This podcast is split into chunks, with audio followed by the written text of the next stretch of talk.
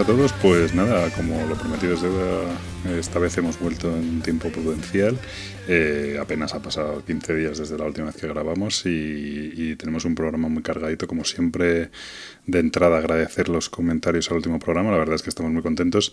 Eh, de hecho, entre comentarios y respuestas, tenemos casi 30 comentarios en el hilo de iBox en, la. En, bueno, en el hilo del podcast en iVoox y, la verdad es que esto empieza a ser un poquito inmanejable ya para hablar de los comentarios al inicio del programa. Voy a sacar ahí unos pequeños extractos. Eh, en el último programa, así, el tema principal del programa era un poco la la importancia que le dábamos al arte hoy en día en los juegos de mesa, que la verdad es que yo decía que se lo daba mucho. Y al hilo de eso, pues la verdad es que hay una respuesta bastante extensa y bastante interesante de Pedro Soto, que, por si alguien no lo sabe, es uno de los ilustradores de juego de mesa ahora mismo más activos y de más renombre en España. Y es interesante ver su punto de vista porque él dice que, que cree que en general nos equivocamos y que él nota, efectivamente eso que digo yo, de que ahora es muy importante el arte, pero que cree que se está dejando un poco de lado el tema de, la importancia de que un juego funcione y de que un juego sea divertido en pos de que del arte, ¿no? Que si el arte es bonito, pues ya nos da un poco igual todo tal. Y que cree que, eso no es correcto y que aunque él le viene bien profesionalmente, pues, pues que no, no está bien, ¿no? Incluso también me, me, hace ahí un poco el apunte porque yo hablaba de que incluso a la hora de presentar prototipos y tal, conviene que ya tengan un pequeño trabajo artístico y tal, y me decía que, que no lo ve así, porque precisamente si luego te toca cambiar todo ese trabajo es un, es un rollo y tal. Mm, estoy de acuerdo en, un poco en, lo que dice, eh, puedo participar, pero al final un poco lo que veníamos a decir, que también se discute un poco en Twitter, es que hoy en día no hay necesidad entre elegir entre un juego bonito y un juego bueno. Es que hoy en día hay muchos juegos bonitos y buenos, ¿no? Que es un poco el, mensaje que dábamos en el podcast. Y, y, al final, ¿por qué, ¿por qué me voy a quedar con uno bueno aunque sea feo? ¿no? Pues si hay uno igual de bueno, pero además es bonito. Pues un poco eso. Pero bueno, muy interesante si podéis leer su, su post. Es que es bastante largo, ¿eh? además. Eh, Pablo Pazo, que la verdad es que siempre es un gustado, pues siempre nos comenta nos dice que bueno que, él, que, sí que le parece muy interesante que los juegos sean atractivos para que la gente incluso los prototipos pues se siente a probarlos y luego él me hablaba un poco de lo que yo hablábamos al final de que de mi timidez a la hora de, sentarnos en los o sea de presentarnos en las, en las, uy, perdón, en las convivencias, en las en los eventos lúdicos y tal, pues que a mí me da un poco de palo presentarme tal. Y él dice que lo ve un poco así y que no le gusta tampoco, pues, eh, hacer ver quién es en el mundo virtual cuando llega a los lugares, ¿no? Eh, aparte de eso, comentaba que, tenía un, que tiene un blog y entonces le pregunté por el nombre del blog, por si alguno quiere visitarlo, se llama Juego por lo tanto gano, eh, si lo buscas en Google pues te sale, pero juego por lo tanto gano.blogspot.com y la verdad es que no es que sea muy prolífico, lo que he estado mirando, pero sí que es bastante constante, lleva, lleva ya por lo menos más de un año y, y uno o dos artículos al mes saca y bueno, pues son, son interesantes. Eh, Preacher se, metía con nosotros por el tema de su de sus maravillosas partidas al Kitchen Rush, que bueno, nos reímos mucho, así que muy recomendado eh, jugar con Preacher al Kitchen Rush. Eh, creo que los, los chicos del 221B no le han conseguido fichar todavía para, ir a jugar al Kitchen Rush, pero si le veis en directo es una pasada. Cortatu nos confirmaba que el Impulse, juego que le hablamos el otro día, le gustó mucho y que puede que lo compre como para sustituir el Innovation, que es un poco el, juego mítico de Carl Chudik y la verdad dice que le gustó mucho. Y, dice que no le ve efecto bola de nieve porque la verdad es que es bastante corto y que no da tiempo a eso. Y luego dice que también le da mala impresión lo nuevo de Richard Galfeld, que si le quitan la construcción de mazos, que es lo que más le gusta al Magic, pues bueno, que como siempre están pensando más en la, en la pasta que el jugador. Hay una persona anónima que nos comenta de, ejemplo de juego feo que, está muy bien hecho, eh, que, es una pena, ¿no? Él habla de Lennos y la verdad es que le contesta a Gabriel y yo estoy con Gabriel, que no me parece un juego tan feo, la verdad. Pero bueno, eso va sobre gustos todo. Y, eso. Eh, Mugen también nos dice, pues lo mismo, que el, diseño le parece importantísimo y el arte también, eh, pero que sobre todo el diseño gráfico se puede cargar la jugabilidad. Eso es una cosa que yo estoy totalmente de, acuerdo. O sea, el arte gráfico es importante, pero sobre todo el diseño de un juego te, da un, te puede tumbar las sensaciones de, de un de, una primera partida y, si las cosas están mal colocadas y no se entienden, si la iconografía es un rollo, eh, pues eso, que es un, que es un desastre, ¿no? Y, bueno, pues eh, nos dan también un follow por, por decir que, que a ver si pedimos entradas para los eventos, que dice que si no pedimos juegos y somos tan humildes que porque pedimos entradas para los eventos, pues bueno, pues porque si, si vamos a los eventos y luego hablamos de ellos y si nos podemos ahorrar 10 euros o 15 euros que cuesta la entrada, pues oye, tampoco tontos no somos. Si no nos las dan, pues probablemente vamos a ir igual, probablemente vayamos a hablar de los eventos igual, pero oye, no, no, no tiene que ver con la humildad, creo yo, pero bueno, así que nos lo dan, así que aquí lo reproducimos y ya está. Bueno, no me enrollo más, muchas gracias a todos por comentar y nada, empezamos con el programa de hoy.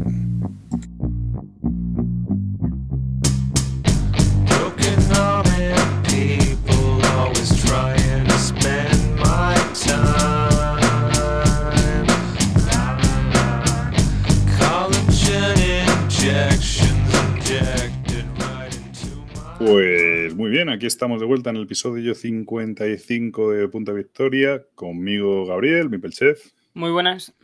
Y nada, esta vez hemos, creo, cumplido, salvo, bueno, salvo que tarde mucho en editarlo o lo que sea. Eh, y vamos a hacer un pequeño un programa, vamos a hablar de dos juegos, vamos a hablar de un tema.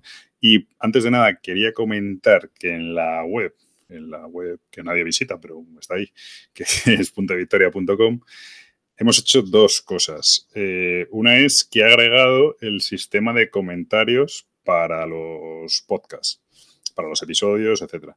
Eh, tengo que dar las gracias a, Gabriel porque estaba yo haciendo una movida muy complicada, porque al final si haces comentarios tienes que hacer que la gente se registre, si haces que la gente se registre, pues todo el tema de base de datos, de cookies, de emails, un rollo terrorífico. Y me dijo que había un, una plataforma eh, que lo gestionaba todo, que solo era meter un plugin tal, que es Discuss, ¿no? Se llama. Sí. Y, la verdad es que llevaba yo una, ya, había estado una tarde trabajando sobre el tema y luego me dijo Gabriel eso, tardé aproximadamente 10 minutos en integrarlo y me ahorró un montón de trabajo, es mucho más bonito que cualquier cosa que hubiera podido hacer yo y está ya implementada, entonces ahora también se puede comentar en la, en la página del, del podcast, que bueno. Que ya era hora, aunque no lo haga nadie, ya era hora. Ya no lo hace nadie, pero bueno, yo qué sé, por si alguien quiere comentarlo ahí, pues quedará para la posteridad. Además de eso, sí que hemos agregado un, apartado de, artículos. Eh, por si alguien no lo sabe, cuando yo empecé con todo esto y empezó Punto de Victoria, al principio era un blog, era un blog eh, colaborativo que escribíamos varios. Al final me quedé yo solo y un momento que, me costaba escribir yo solo, bueno, pues... Eh, es diferente, ¿no? El planteamiento que tienes que hacer a la hora de escribir es diferente. Entonces, mm, bueno, pues ya me daba mucha pereza y empecé con el tema del podcast y al poco se unió Gabriel y bueno, pues desde entonces hemos hecho podcast y yo no había escrito nada, pero a mí siempre me gusta escribir y, sí, me había quedado un poco el gusanillo de, escribir. Entonces he hecho un apartado para un poco de opinión. Eh, no creo que, bueno, si Gabriel quiere hacerlo no está prohibido, pero no creo que vayan a aparecer reseñas allí o temas de, yo que sé, bueno, galerías de imágenes y cosas así, ya te digo yo que no, porque, porque no está implementado de esa manera, pero que está más orientado a, bueno, pues pequeñas columnas de opinión al estilo de los periódicos, etcétera, donde a nivel personal, ni siquiera, o sea, a nivel mío o a nivel de Gabriel, pues contamos un poco una experiencia o tal, o lo, que opinamos de algo. Eh, también tiene su apartado de comentarios y bueno, poco a poco irán, irán apareciendo. Así que en principio, por mi parte, en cuanto a novedades, eso, no sé si tú quieres decir algo. No, bueno, aparte que se puede comentar en, en, todas las partes del blog ya, o sea, no solo en los episodios, sino también en los artículos de opiniones. Sí, lo he añadido en todo, porque ya que, ya que es gratis, ¿no? pues lo pongo en todos, sitios. Eh, y eso. Sí que quiero darle un poco más de caña a la página, ya que, bueno, como me gusta hacerlo y me gusta programarlo y me gusta tal, pues quiero a ver si le damos un poco más de, de caña. Pero, y aparte un poco al final es mm, nuestra cara visible, aunque los podcasts es un poco difuso y de hecho pues es difícil explicar a la gente lo que, lo que haces y, la repercusión que tiene. Cuando tienes un blog o tienes una cosa de estas, pues claro, tienes muchas visitas, tienes mucho tal. En YouTube pues hay una cosa que son los, la gente suscrita, eh, tienes un poco los visionados, tal. En un podcast es mucho más difícil de medir, eh, la gente no necesita visitarte en ningún sitio porque lo descarga vía RSS, con lo cual, bueno, pues es un poco más etéreo y mola que tener un... O sea, darle un poco más de importancia a la página. Poco a poco iremos añadiendo cosas. Puede que de cara al, final de año también hagamos un especial y alguna cosita así y ya veremos lo que salga. Así que nada. Y nada, empezamos yo creo con el tema de hoy. Pues habrá que empezar, sí, ¿no? Además, hoy te tocas ponerlo a ti porque es tu tema, así que. A ver, no es que sea mi tema, me pareció bastante curioso. Sí, pues venga, eh, cuéntalo. Esto viene a raíz de, de, un post que vi en Instagram de The Board Geek, que es un blogger. Bueno, es, el tío está más bien solo en Instagram, ¿vale? Es un Instagramer influencer eh, belga Instagram eh, influencer. Claro, es, que se llama, se, se, denomina el influencer, ojo, ¿eh? No, no, me hace gracia Instagram influencer. claro, es que va de la mano, ¿no? Un poco. y el tema es, es, más bien en un, en un, comentario que puso, bueno, en un comentario, en, un, en una publicación que puso, eh, que decía que había dejado de, de, poner contenido de juegos nuevos y explicaba las razones, ¿no? Y es, lo que, es un poco lo que me llamó la atención, que las razones era básicamente que el hecho es que lo hacía por recibir juegos gratuitos, ojo al dato, uh, sorpresa, ¿vale? Y que cuando empezó él, cuando le empezaron a dar juegos gratis, tenía unos 2.000 eh, abonados o seguidores, seguidores, y las eh, editoriales le empezaron a enviar juegos y empezó a cansarse un poco por diversas razones que ya hemos comentado varias veces en el podcast de manera eh, así con pinceladas, que una de ellas es que tiene que hablar bien del juego, porque cuando dejó de, hablar bien de los juegos que le están enviando o no ponía las fotos en Instagram, dejaron de enviarle eh, juegos. Y entonces es un poco el estrés que tienen estos influencer Instagramers, ¿vale? Sobre el hecho de recibir los juegos y tener que estar siempre, eh, pues, enseñando fotos, en este caso, de novedades, con la obligación de hablar bien del juego por el miedo a que la editorial le rechace los siguientes juegos. Bueno, y todo esto, ¿qué pasó? Que dijo, pues no voy a postear tantas novedades, me da igual, o sea, se quitó ese miedo de que si hablaba mal del juego o no le envían más juegos, vendió un montón de juegos y con ese dinero lo invirtió en juegos coleccionables y dice que su vida ha cambiado literalmente. O sea, se ha, dejado una droga para meterse en otra, pero una droga que no le obliga a postear y estar todos los días eh, subiendo fotos a Instagram o buscando las mejores instantáneas, digamos, y estar ahí eh, con las editoriales de manera watching. Mira, pues yo sobre el, sobre el hecho en sí, una puntualización, por ampliar un poco más el tema. Más allá de, del que tú seas un medio de comunicación, no me gusta llamarlo influencer, ¿no? pero un, tipo, un medio de, exposición de un producto, en este caso son juegos, eh, y que tú lo hagas o que lo hagas por eso o que gracias a eso te faciliten el producto, pues te faciliten juegos te faciliten lo que sea.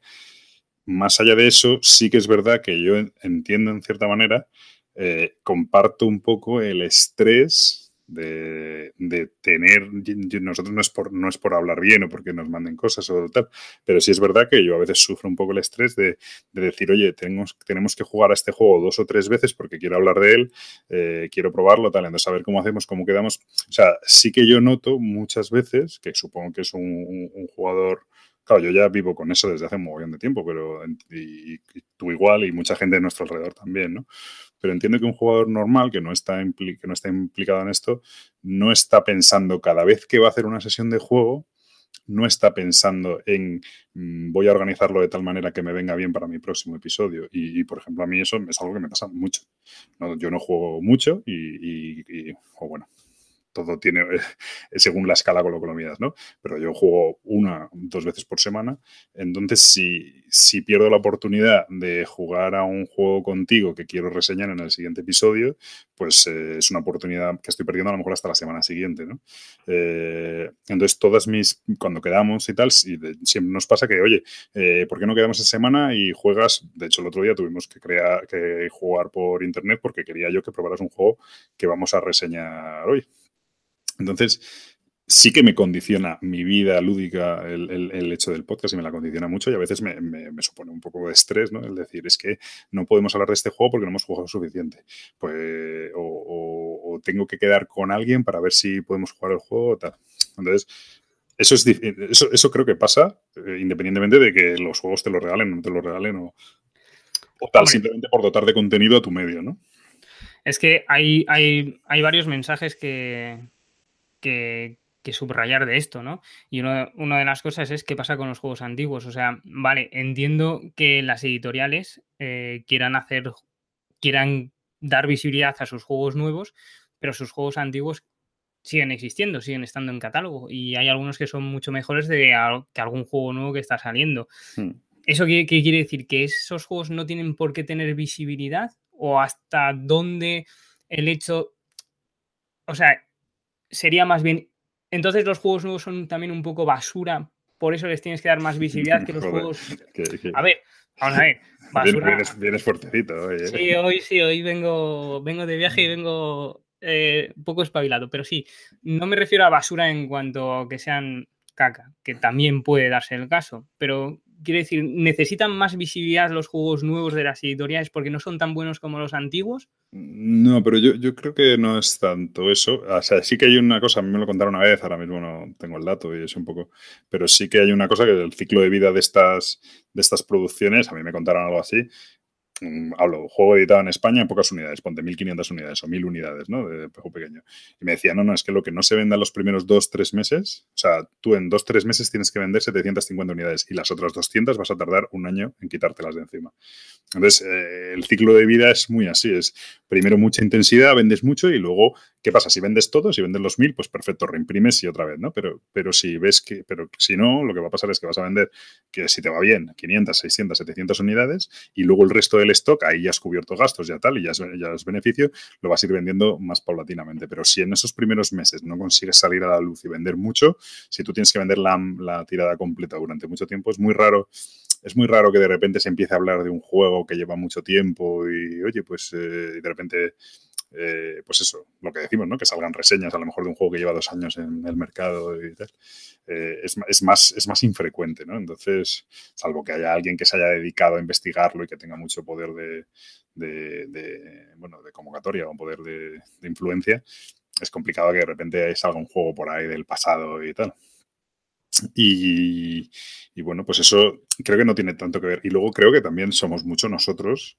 Yo intentamos nosotros, eh, dentro de lo que cabe, contenernos. Nosotros no siempre vamos a la última novedad por lo menos no vamos a la novedad eh, más, más típica, porque bueno, pues siempre intentamos movernos un poco por editoriales, por Kickstarters, por editoriales un poco más raras, o no más raras, pero bueno, que nadie se dedica a eso, me refiero. Nosotros no hablamos de la última novedad de, Maldito Games o la última novedad de Vir y tal, normalmente no, porque no es el tipo de juego que tampoco nos entusiasma y ya está. Pero sí que tenemos una necesidad de, de intentar hablar de lo último que ha salido. De hecho, ahora este programa vamos a hablar del root, porque bueno, pues eh, quiero decir, y esa necesidad no es porque la editorial, que por supuesto la editorial quiere que hables de su último juego, ¿no? Pero somos nosotros también los que al final parece que siempre mola descubrir la pólvora, ¿sabes? Y decir, mira, he encontrado esto que es cojonudo. Claro, hacer eso con algo nuevo que, del que nadie ha hablado es muy fácil, porque, ah, mira, esto es nuevo, es cojonudo, es maravilloso. Hacer eso con un juego de 2008 es muy jodido, porque normalmente ya ha hablado todo el mundo de ello. hoy vamos a hablar, pues mira, vamos a hablar del Ghost Stories. No vamos a descubrir el Ghost Stories como tal, es un muy buen juego, pero ya se ha hablado mucho de él, ¿no? Entonces... Pero aquí, fíjate, tengo ahí hay una referencia eh, de Pedro Soto que dejó en los comentarios del último podcast que tiene toda la razón. Que mucha gente, o sea, cuando vayamos a hablar nosotros del root, por ejemplo, hay mucha gente que ya ha hecho su reseña y ha hablado de él y ya están de la semana pasada o del mes pasado. Que, bueno, pero somos víctimas de ese hype, ¿no? Pero a lo que se refería Pedro Soto es que la mitad de esa gente eh, ha hecho una valoración sobre el juego, la superficie. ¿Vale? O sea, te ha contado la superficie del juego, no te ha contado lo que puede realmente aportar mecánicamente. O sea, e, esa, esa, voracidad que tenemos por el hype lo que hace es que dejemos una opinión completamente insulsa. Con una, partida, probablemente mal de reglas. Eh. Efectivamente, o con tres, pero mal de reglas, que también podría darse. también hay, no, no, y con, yo sí creo que sigo jugando mal. Eh, también hay una cosa, y es que eh, hay que ver el tipo de medio del que, del que se habla. Hay medios que son simplemente expositivos y mira, llega este juego, mira qué bonito es, se juega así, maravilloso, todo estupendo, ya está. Ya, pero ¿con qué óptica haces eso entonces? O sea, y es, y es un poco a lo que me refería con este artículo, que él pues decía que todo el mundo sabe, o sea, supongo que en su entorno todo el mundo sabía que la gente que intenta hacer esto mm, su, o sea, su objetivo es recibir juegos gratis para poderlo hacer más y meterse en esa espiral sin fin de yo te reseño, te digo, te pongo durante un par de días ese juego, después el juego cae en olvido porque ya me has enviado el otro juego que me ha llegado gratuito y ¿estás hablando bien del juego porque te ha llegado gratuito o porque te lo han... ¿Sabes? Entonces es un poco esa espiral sin fin que hay. No, pero lo que pasa es que yo creo que el hablar bien, es decir, al final forma pues como si fuera un tablón de, o sea, un, un, cartel publicitario o un anuncio de la tele en el sentido de, me ha llegado este juego, qué divertido es todo, todo genial. O, joder, como lo típico del teletienda, de estos que preguntan a gente por la calle, sí, desde que tengo la nueva plancha Iron eh, Max, eh, mi vida ha cambiado, ¿no? Estaba, deseando que llegara a Europa, tal, ¿no? Pues, pues ese tipo, quiero decir, son yo qué sé, yo creo que nadie compra eso, me refiero, nadie compra eso, nadie, nadie se cree que pues ya está, es como un cartel, es como una publicidad, no va a decir que es malo, ¿sabes? Ya está, pues eh, al final te cuenta cómo va, te expone tal, es todo muy bonito, hay un buen ambiente, no hay cosas negativas y ya está, y el que consume ese tipo de publicidad o ese tipo de, de medio o ese tipo de, quiero decir, Instagram, pues es que Instagram no me parece un sitio como para ser súper profundo. Pues en Instagram pones, estoy jugando al root, qué maravillosos los meeples, que es el juego más bonito que he visto. Y qué divertido es. Pues ya está. Pues es que no puedes esperar una reseña en profundidad ahí, ¿no? No, hombre, ahí no la puedes esperar. Ahí lo que puedes esperar es un escaparate de mostrarte los componentes y hablarte un poco de las mecánicas. Exacto, pues eso no. Es como, a mí me pasa un poco cuando voy a los Kickstarter, ¿no? Y ves los comentarios, ¿no? De lo que ha dicho no sé quién del juego, ¿no? Y ves el típico comentario de... Eh, son, joder, como los comentarios de los futbolistas, de el fútbol es 11 contra 11, está muy competido, eh, yo estoy muy tranquilo, ¿no? Los típicos comentarios que es como, ¿sabes? Como, no sé, estándar, valdría para cualquier cosa, ¿sabes? En plan de, es impresionante las posibilidades que tiene, hay mucho, hay mucho que pensar y y es, es, muy divertido y da una vuelta en su género, ¿no? Pues es los típicos comentarios que son un poco absurdos, ¿sabes? Que no dicen nada, ¿no? Bueno, pues es un poco, es, es, una, es una manera de entender el medio. De hecho, hay muchos medios que lo explican claramente, que, que, que decide que, pues eso yo creo que el primero que lo hacía era Estefan, de 5 minutos por juego, él decía, mira, yo lo que vengo aquí es con la gente que viene de las editoriales y cuentan su juego y, lo cuenta, y yo no, o incluso él mismo, yo no voy a hacer una reseña crítica del juego, yo vengo a exponerlo, a contar cómo se juega y ya está, no hago una valoración del juego en sí, ¿sabes? Y ya está, ¿no? Pero ahí lo decía y esa es la diferencia, que hay gente que no te lo dice. Ya, ya bueno, está claro. Entonces ahí viene un poco el tema, o sea, sí, muy bien. Eh, por ejemplo, hay, yo qué sé, pues eh, incluso en YouTube, ¿no? Hay ciertos youtubers que te ponen contenido comercial. ¿Por qué? Porque les han pagado para hacer la reseña. ¿Vale? Entonces ahí tú ya sabes a lo que te esperas. O sea, sí que lo reciben, les han pagado, ellos reciben el juego de manera gratuita, pero les han pagado para hacer la reseña. No la hacen de manera eh, totalmente sin interés y te dicen, oh, qué bonito ese juego. No, es que encima te cuentan por encima cómo va, las mecánicas y tal, y, pero no suelen dar su opinión. O sea, no te suelen decir, y si te la dan, sabes que puedes confiar en ella. Bueno, pues no lo sé, porque como has pagado para que te la hagan, pues podría ser que sí, podría ser que no. Entonces ahí ya también tienes que valorar. Y también ahí está la experiencia de, si eres una persona a la que sigues mucho tiempo y, resulta que ha puesto un juego por las nubes y tú luego lo has jugado y no tal, pues ya está. Pues ya dices, vale, este, pues bueno, pues ya sé de qué pie cojea. Si quiero ver lo bonito que es el juego, si quiero ver tal, pues lo veo. Si, si quiero realmente una reseña en profundidad, una, un pues un que desengrane las, las, posibilidades del juego, pues a lo mejor no es la persona ideal, pues ya está, pero eso cada uno. También es verdad que, hay gente que, y a mí me pasa a veces, que lo que quieres es ambiente positivo. Yo ahora estoy un poco más zen en mi vida y no necesito, de hecho hoy no sé si voy a tener unfollow porque solo me salen cosas positivas últimamente. Ojo, ojo, ojo al dato, ¿eh? Puedo tener, no, tengo como 5 o 6 follows en la, en la lista, pero, pero unfollows no te creas que tengo tantos. Entonces, eh, a lo mejor doy dos follows porque estoy muy positivo. Pero eso voy, que de repente pues no tienes necesidad de, ver y lo que quieres es que te enseñen los componentes, que te cuenten tal y ya está. Y si tú ya vas medio convencido con el juego, pues adelante, ¿no? No sé, bueno.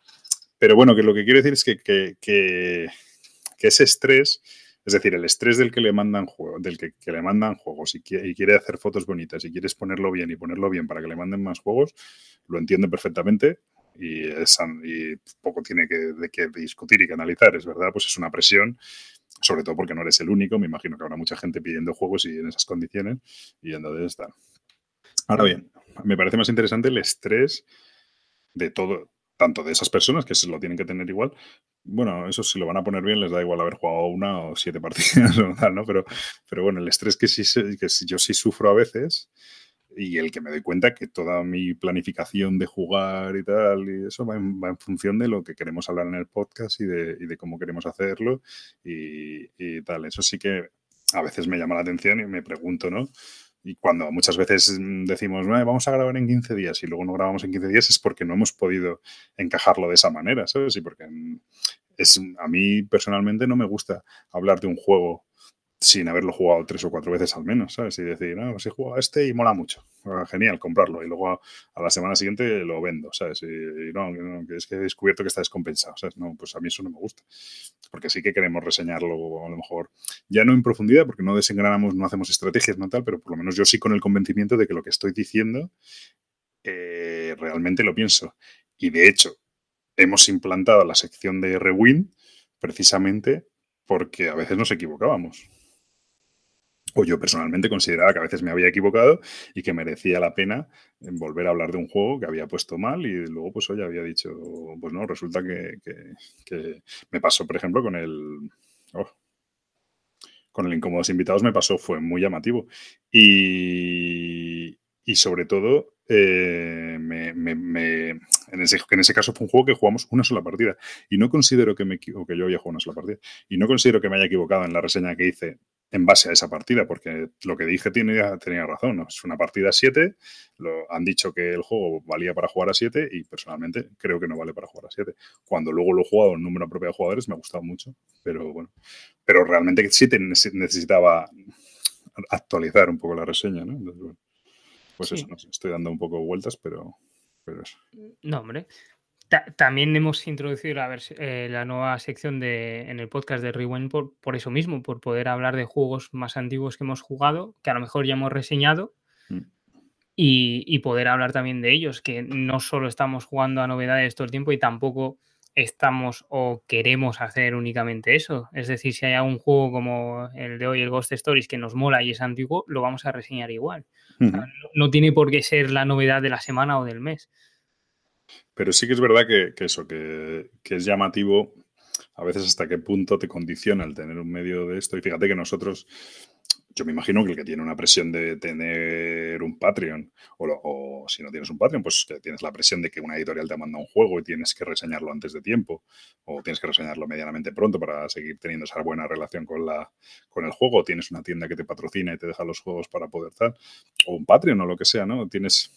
Ahí me imagino que la presión es mucho mayor para intentar organizar toda tu vida en base a eso. Y bueno, pues al final, mm, pues tenemos otras cosas que hacer. Hombre, si te dedicas solo a esto, pues sí, pero si tienes otras cosas que hacer en la vida, es complicado. Es decir, es que yo voy a poder jugar cuatro o cinco partidas como muchísimo en una semana. Pues es complicado intentar organizarlo, ¿no? Hombre, la gente que tiene Patreon, yo creo que ya es casi todo gira en torno a, eso, a novedades, a tu comunidad de Patreon, eh, a lo que puedes mm, reseñar y sobre todo que hay mucha gente que pregunta a sus Patreons que qué quiere, qué juegos quieren que reseñen. Entonces, pues imagínate, ya tienes que jugar a lo que te dicen que tienes que jugar. Efectivamente. Claro, entonces a mí eso sí que me parece. Entonces, ¿hasta qué punto? Yo entiendo que llega un momento a mí no me ha pasado porque nosotros, pues precisamente intentamos un poco librarnos de todas esas ataduras, no tenemos una periodicidad, no tenemos una responsabilidad tal, pero yo entiendo que pueda llegar un momento en el que diga, mira, yo paso de todo y ya, pues me voy a dedicar a lo que me gusta y, no voy a condicionar mi vida por seguir en este rollo, pero, pero que entiendo perfectamente que pueda pasar. O sea, yo creo que a mí puede llegar a pasarme, Es decir, mira, no, no puedo seguir con este tal grabaré cuando pueda, grabaré. O sea, el hacer las cosas obligado, pues es complicado. Al fin y al cabo las haces sin ganas, ¿no? Y sin motivación. Llega un momento que te sobrepasa la situación, creo yo. Mm. Vamos, si, la obligación, o sea, si, esto siempre ha sido una de porque nos apetece, nunca ha sido de una de tenemos que hacerlo porque tenemos que hacerlo, no. De hecho, siempre intentamos amoldar cuando lo hacemos a básicamente a nuestra disponibilidad, pero no es lo contrario no amoldamos el tener que hacerlo a nuestra vida. Entonces, bueno, es, un poco el compromiso que tú quieras y es un poco también entraba dentro de la reflexión que hacía, que él se veía obligado a hacer esas cosas y yo creo que casi todo el mundo que quiere obtener algo eh, de esta forma se ve obligado a entrar en, esa espiral, pero creo que es una espiral infernal y que tampoco es beneficiosa para ni para los seguidores ni para la gente que está en el mundo de los juegos de mesa. Bueno, al final hay gente que ha empezado así y al final acaba trabajando para editoriales, acaba haciendo... Es decir, es una manera también de empezar hasta que puedas conseguir ingresos de otro medio o acabas montando un, pues un patrón importante o consigues que en tu canal la gente se anuncie y te pague por ello. Sí, pero entonces transformas tu obligación en trabajo. Bueno, pero, que sí, que está bien. O, tu afición en un trabajo, ¿sabes? Eh, que sí, sí, yo no digo que eso esté mal. O sea, lo único que digo es que ya se va, o sea, vas viendo que no, o sea, lo de ser un escaparate no es tanto lo que quieres, sino es que quieres dejar tu trabajo, lo que estés haciendo, para dedicarte a ello de manera profesional. y, cuando, empiezas, y cuando empiezas una relación comercial con lo que es con tu afición y con tus críticas y tal, ya es diferente. Ya, bueno, el otro día tuve una conversación sobre el asunto, a lo mejor, pues, que iba un poco de eso, que a lo mejor un autor de juegos de mesa, que antes era un aficionado, de repente edita un juego, ponte que yo ahora edito un juego. Yo diseño un juego y, me lo sacan, ¿no? Claro, yo después, eh, fulanito saca un juego, un autor español, yo que sé, el que sea, digo español para que sea más cercano, ¿no? Y saca un juego y de repente yo digo, lo juego y digo, y salgo, vengo aquí al podcast y digo, pues este juego, pues vaya mierda, porque tal, o bueno, no, no me gusta esto, está roto por aquí, está roto por allá. Pero claro, yo ya tengo un juego en el mercado que estoy intentando vender. Ya es difícil, ¿sabes? Entonces, ya cuando ahí tú te estás implicando más en el mercado, cuando empiezas a tener relación con editoriales, cuando empiezas a tener tal, pues es más complicado eh, manejarte porque Hombre, si te da igual, si te da igual que te pongan a parir a ti por otro lado y tal, pues perfecto. Pero bueno, claro, si te va un poco la, comida en ellos, es decir, si, si, vas a vivir de ello, pues bueno, pues eso. Claro, pero ahí ya te estás condicionando, o sea, estás condicionando tu pensamiento para que no te afecte a ti como editor. Entonces, es un poco, vale, pues entonces dos cosas, o dejas de ser escaparate haciendo reseñas, es, fotos, opiniones y te dedicas a tu trabajo ¿vale? O eh, no puedes hacer las dos cosas, porque si hablas mal de uno, no, puedes después que eso no te salpique, de hecho te vas a salpicar y de manera bueno, de hecho, mm, indirecta. Mm, no, y directa, o sea, es decir, eh, a, Sergio de Análisis Parálisis, él empezó podcast, luego empezó el canal de vídeo y luego por el camino decidieron montar una editorial y claro, ahí ya era, ya fue un poco extraño. Ya es una editorial que está haciendo competencia a otras editoriales, obviamente, pues competencias sanas sin ningún tal, pero por otro lado es un canal de juegos de mesa donde se están presentando otras editoriales, pero también donde, donde se critica, y de hecho se hacía unos sellos, ¿no? De, o algo así, de, bueno, diciendo esto me parece mal lo que ha hecho este, me parece mal lo que ha hecho aquel, me parece bien lo que ha hecho este, me parece bien lo que ha hecho aquel. Pero claro, ya, ya no lo está diciendo fulanito desde su casa que, le pagan sus Patreons o lo que sea, sino que también es un editor de juegos de mesa, ¿no? Entonces, yo sé que tuvo polémicas y tuvo encontronazos con otros editores precisamente por hacer eso. Y que hay gente que no le mola, que una, que una persona... Es raro, ¿no? Que imagínate que sale Xavi Garriga de Debir y empieza a decir que, yo qué sé, que eh, los juegos de Asmode, que no sé qué juego de Asmode, que es una mierda. Pues no, a lo mejor lo piensa, pero lo que suele decir, muy políticamente correcto, es cuando un juego de Asmode le gusta, pues dice, este juego de Asmode me parece un juegazo. Y vale, lo dice y joder, queda que te cagas y tal. Cuando uno no le gusta, pues probablemente no diga nada, ¿sabes? Pero ahí, ahí no lo está haciendo mal, porque si realmente le ha gustado y no es de su compañía o de su editorial.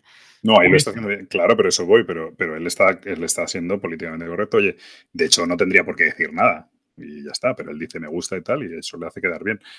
Pero claro, el problema que tenía Sergio en Análisis Parálisis, yo creo que ya no lo hace tanto, era que estaba diciendo lo que está haciendo X compañía me parece mal, ¿sabes? No me gusta. O tal juego tal está mal editado, o las erratas de no sé quién.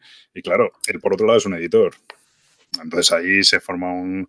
Probablemente tenga razón en lo que está diciendo la otra compañía pero se forma una especie de conflicto de interés un poco extraño, ¿sabes? Y, de hecho él lo ha vivido, vamos, no es una cosa que, tal, yo he visto conversaciones por Twitter que van por ahí y es complicado. Claro, es que cuando te metes, es decir, cuando, cuando te implicas ya en un mundillo y ya tienes algo que ganar o algo que perder en él, pues ya no, no, no eres libre de, de decir lo que quieras, que tampoco pasa nada, ¿eh? no pasa nada por ser educado, por, bueno, pues oye, no siempre, yo si dijera lo que quiero siempre, madre mía, no siempre se puede decir lo que uno quiere. Bueno, te quedas sin followers, así claro. no es una. Pero también entiendo que él pueda opinar lo que quiera. Y si además lo que dice tiene razón, vale, entiendo el él, conflicto. Él, puede opinar lo que quiera y de hecho lo, hacía y probablemente lo siga haciendo, no lo sé. Pero, pero eso hace que mucha gente se moleste y diga, oye, pues esta persona tal. Y de hecho esto vino de una conversación el otro día, era exactamente eso, un autor que de repente había hablado de que otro juego que lo ponía fatal, bueno, no lo ponía fatal, no lo ponía tan bien como otra gente y decía que, bueno, que, que no entendía esa, por qué se inflaban las reseñas, en este caso era lo que se decía, ¿no? Y lo que se le echaba en cara es, oye, tú que eres autor y tal, resulta que estas reseñas las inflamos y cuando hablemos de tu juego no las inflamos, ¿no? Y tenían parte de razón en lo que le estaban diciendo, ¿no? O sea, cuando ya... Es una mierda, o sea, a mí me parece una mierda que tú porque, porque hayas diseñado un juego no puedas decir. Bueno, sí puedes. Yo tengo que expendiente un artículo sobre ello. No es que no puedas decirlo, pasa que creo que puedes decirlo y tendrás que asumir las consecuencias. Y cuando te digan oye, me parece mal que hagas esto, pues, pues me importa una mierda, ¿sabes? Y ya está, no pasa nada. No siempre hay que caer bien a todo el mundo, ¿sabes? Reivindico, reivindico la, capacidad o la posibilidad de caer mal, ¿sabes? No, pero es lógico, no todos somos iguales y no pensamos todos de la misma forma. Eso es, pero bueno, pero, pero sí que se genera ahí ese tipo de tiranteces que, bueno. No sé. Pero, es verdad que que cuando estás más implicado, pues ya sea porque te mandan juegos o porque tienes un Patreon o por lo que sea, incluso nosotros, que cuando pues, quieres tener una periodicidad y que tener pues, unos oyentes y tal, pues al final te condiciona, te condiciona de alguna manera, ¿sabes? Sí.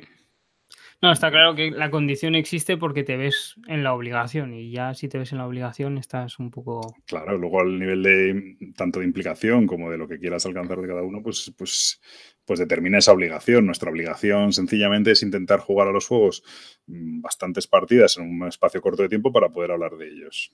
No es poco porque al final te condiciona, pero bueno, no va más de eso.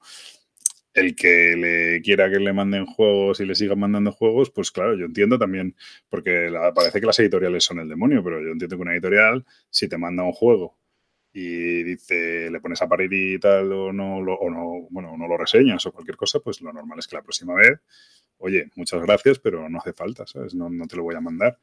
No te, no te van a criticar, o sea, bueno, te puede criticar a nivel interno o lo que sea, pero no te van a decir no hagas algo, no, no, no te censuran el vídeo, no lo publiques, no, pues tú lo publicas, pero la siguiente vez es lógico que el tío valore y diga, mira, yo para jugármela contigo prefiero mandárselo a alguien que sé que no me va a poner mal, ¿sabes?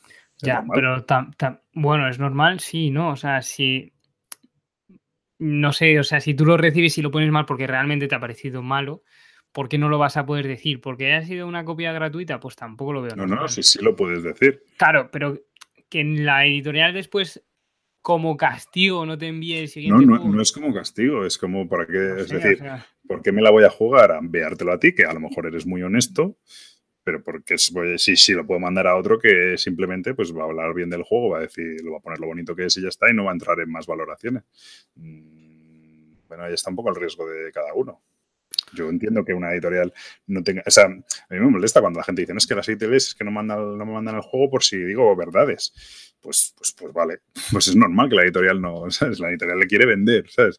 Y luego si el juego es bueno y triunfa y tal, pues genial, y lo, licenciará, lo reimprimirá y no sé qué, pero de momento el tío tiene 1500 copias impresas y tiene que venderlas, porque si no, palma pasta.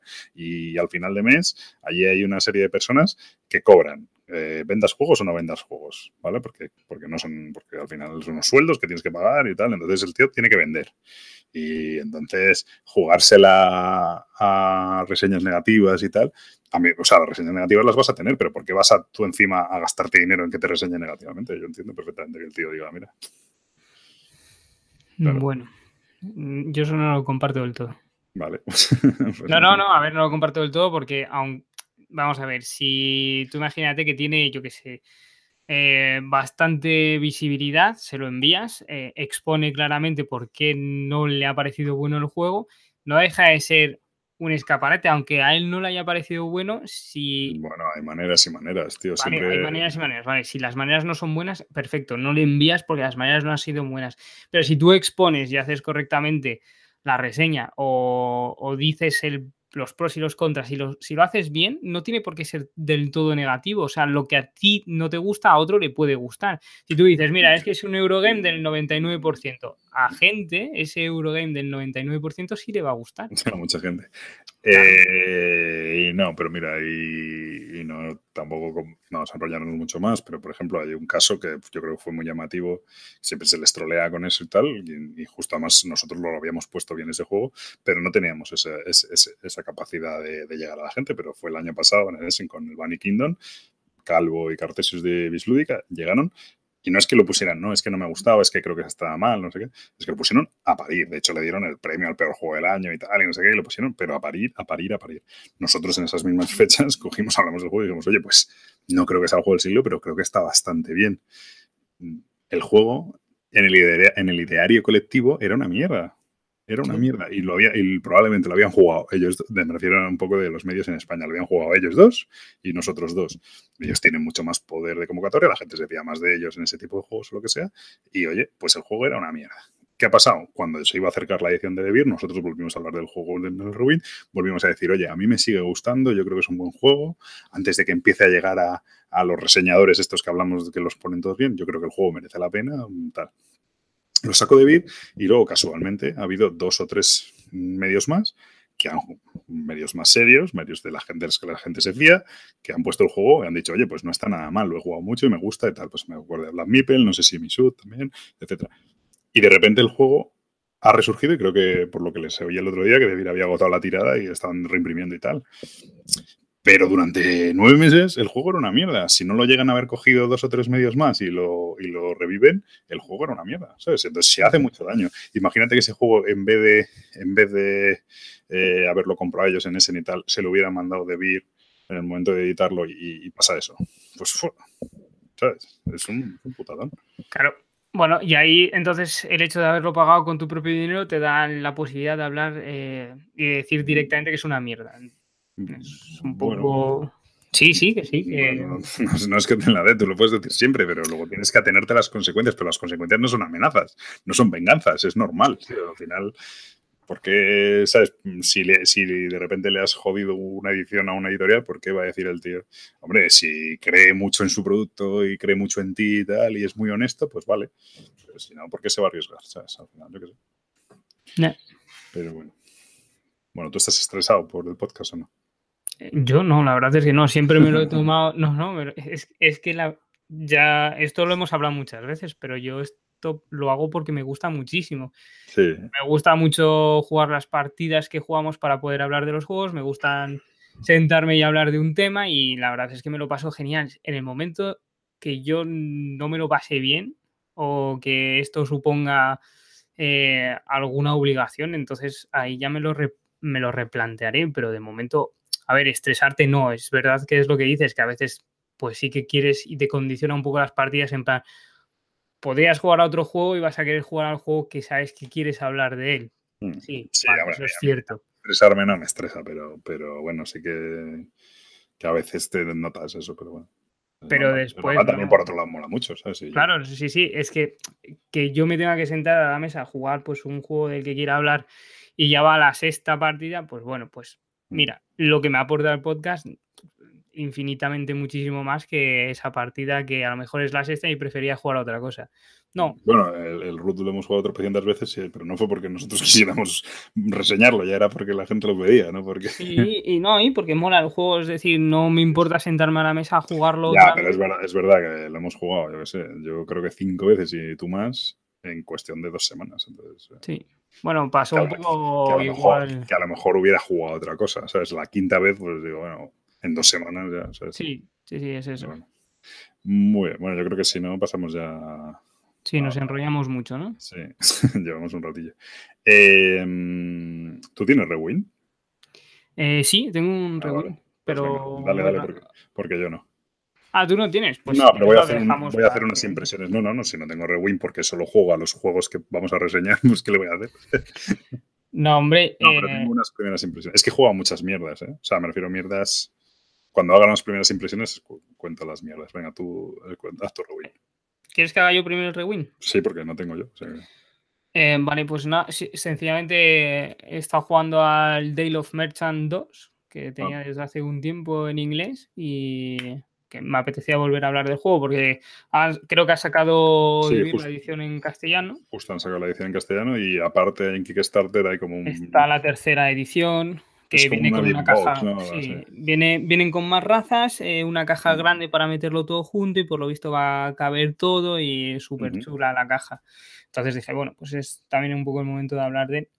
Que no lo he jugado por hablar de él, sino que tocó jugar y, coincide todo. Y nada, es eh, un, deck building bastante majete que em, vas metiendo animales que tienen diferentes efectos o interacciones entre los jugadores y se trata de hacer estantes, ¿vale? Hay que hacer ocho estantes. Estantes no, ¿no? sí, eh, bueno, es como estantes, ¿no? O sea... Yo creo que le llamaban tenderetes. Ah, bueno, pues tenderetes. No, es que como no tengo la versión en castellano, no Bueno, bajar ocho cartas, ¿no? Eh, bueno, sí, bajar ocho cartas eh, con valores de 1 a 8. Y sumándose los valores y las cartas que bajas para hacer esos tenderetes tienen que ser de la misma raza. Eran ocho, ¿no? Lo mismo he dicho ocho y lo he dicho al azar. ¿eh? No, no, son ocho, son ocho. Ah, vale, que luego nos critican, que dicen que somos que no, que no somos precisos. No, no, son ocho. Vale, vale. Entonces, nada, pues eh, en tu turno. Puedes... Sí, a mí me gustó, yo lo jugué al 1 y bueno, bien. No me pareció tan apasionante. También creo que estos juegos tienen mucho que ver un poco la combinación de razas que saques, ¿no? Es que, claro, si sale, puede salir más rancia o menos, ¿no? Efectivamente, puedes ir con algo más de interacción o con algo menos de interacción. Pero nada, es muy sencillito. O sea, las acciones básicas de casi siempre tienen algunas específicas que son las técnicas, que son cartas que se te quedan ahí. Y básicamente solo puedes hacer una acción, salvo que juegues una carta que tiene un más que eso te permite hacer una acción adicional. Entonces, eh, cuando juegas eh, una carta con un más, que suele ser una técnica, puedes jugar otra acción. Si ya pones una carta para el tenderete, pues se termina tu, acción. Y básicamente eso es un poco. Vas, tiene una, un, mercado eh, en forma de río, me hizo gracia esta expresión, que los valores se van incrementando de las cartas y poco más. Muy bien, pues eso es Day of Merchants el 2, valdría también para el 1, realmente, porque es muy. simplemente son razas diferentes, ¿no? De hecho, luego se puede mezclar perfectamente, ¿no? Pues no sé si cambia algo en las reglas, porque al 1 hace mucho que no juego. Yo siempre he jugado con las reglas del 2, no sé. Ah, bueno, pero vamos, yo creo que creo recordar que son. Que, se pueden mezclar, o sea, que puedes jugar con razas de. Pero al final usas como cinco razas en la partida y. Sí, mezclarlo sí que lo puedes mezclar, pero creo que introducía alguna carta. Bueno, alguna mecánica. Diferente, sí. Hay varios dados, ¿no? Cada uno viene un dado, yo creo. Sí. Diferente el dado y no sé qué, dependiendo de las razas y tal. Muy bien, pues el rewind del Day of Merchants, que muy bien. Vale, pues yo voy a dar unas primeras impresiones. Estas te van a gustar. Porque eh, el juego del que voy a hablar es el Scroll. Es C-R-A-W-L. Veis que Gabriel se ríe. Eh, la verdad es que ha sido un juego bastante exitoso. Eh, estos días. Eh, nos lo sacó Michael en cuarto de juegos y luego al final me lo compré y tal, y en dos o tres reuniones que he tenido lo he sacado. Y el Scroll básicamente es un juego de, interferencias, es, para, es un party game en el que roza casi los juegos comerciales de toda la vida, en el que, bueno, pues a ti te toca una tarjeta con un concepto y tienes que dibujarlo. Entonces te pone, claro, ¿qué pasa? Y ahí, bueno, voy a ir después sobre eso, sobre el tema con las diferencias con las interferencias. Pero bueno, básicamente te toca un concepto, pues imagínate, perro, no te tocan conceptos tan estúpidos, ¿no? Pero ponte perro, ¿no? O perro comiendo galletas, yo qué sé. Entonces tú dibujas un perro comiendo galletas. todo el mundo tiene un concepto, entonces tú dibujas eso y se lo pasas al de, al de tu izquierda, por ejemplo. Esa persona va a ver tu dibujo y va a tener que coger otro, otro papelito, ponerlo encima y escribir lo que cree que has dibujado. Y dice, pues perro, perro comiendo pienso. ¿sabes? El siguiente jugador lo va a pasar a la izquierda. El siguiente jugador va a ver la frase que ha escrito el anterior, no ve el dibujo original y tiene que dibujar los que ha escrito. Y así, es el, teléfono es cacharrado, ¿no? Pero con dibujo, frase, dibujo, frase, dibujo, frase. Y al final, eventualmente, pues te vuelve, ¿no? Cuando da toda la vuelta, pues te vuelve tu dibujo, ¿no? Y tú lo que vas a hacer es desplegar todo el, desde el origen hasta el final y vas a, bueno, si por un milagro increíble, yo solo lo he visto una vez, o dos, creo, eh, lo que llega al final es lo mismo que tú habías dibujado al principio y coincide con la tarjeta, pues entonces eh, ganas tres puntos, creo. Y si no, que es lo más habitual, vas a tener que decidir a quién de toda la hilera de entre frase y dibujo, frase dibujo, a quién le, tú le otorgas un punto, pues porque consideras que lo ha dibujado bien, porque te ríes con su pensamiento lateral, por lo que sea, pues le das un punto. Y es un poco, eso es el juego, es el teléfono escacharrado. ¿Cuál es la diferencia con el de interferencias? Que justo además me parece bastante curioso porque el interferencias yo creo que está agotado un mogollón de años y justo ahora en, un plazo de 15 días han salido el Scrawl y el Interferencias, la reedición del Interferencias y el Scrawl, están los dos a la venta. Creo, sin tener muy claro, que la diferencia con interferencias es que los conceptos de interferencias son un poco más light, ¿vale? También va a funcionar el juego, pero son un poco más normales.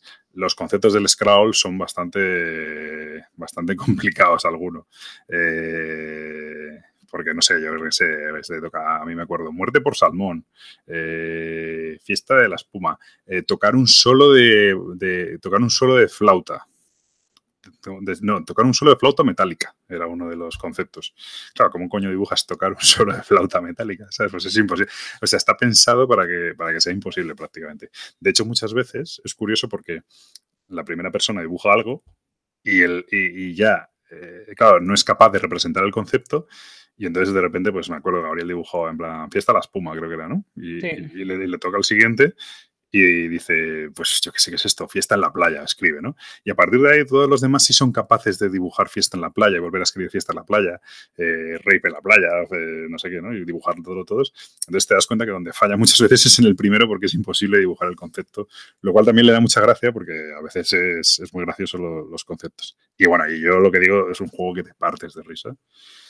Mm, porque, bueno, pues ver un poco cómo piensa la gente o cómo mete detalles. Pues yo me acuerdo que una vez dibujé, era, mariscada o algo así y dibujo marisco, pues una gamba, un centollo, no sé qué, pues te puedes imaginar cómo está dibujado. Y lo paso al siguiente y pone arroz con marisco arroz de marisco. Y digo yo, ¿dónde coño está el arroz, tío? Si no hay nada, no hay arroz por ningún lado, ¿sabes?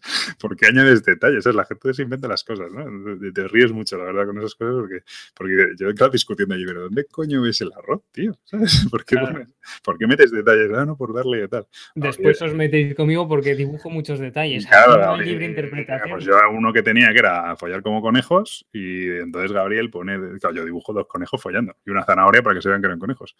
Y bueno, haciendo sexo o copulando, ¿no? Porque si no la gente luego dice que decimos. Es que esa era la expresión tal cual, ¿eh? O sea, creo que era, follar, era hacerlo como conejos.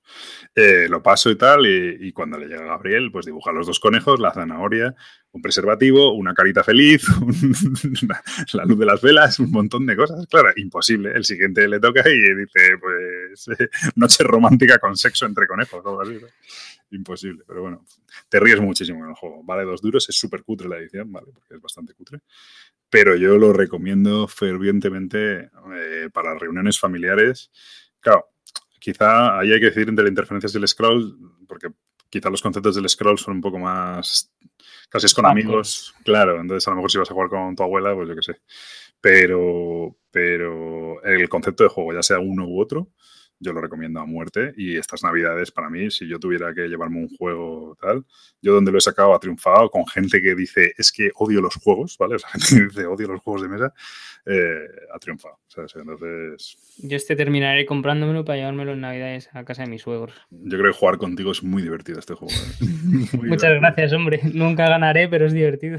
Bueno, puedes llegar a ganar, no sé. No, no, es imposible. Yo, dibujo fatal, pero el, tema es dibujar conceptualmente bien. Yo dibujo muñecos de palotes.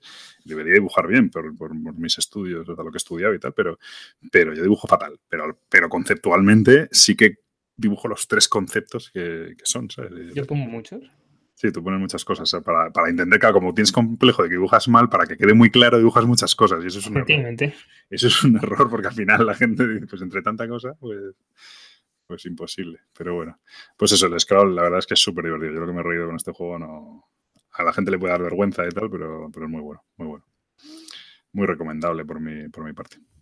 Sí, la verdad es que sí, es yo no quería comprarme al principio, pero terminará cayendo. Es barato, es barato que son 25 euros o algo así. También digo que es bastante cutre, ¿eh? o sea, los rotuladores enseguida tal, pero bueno.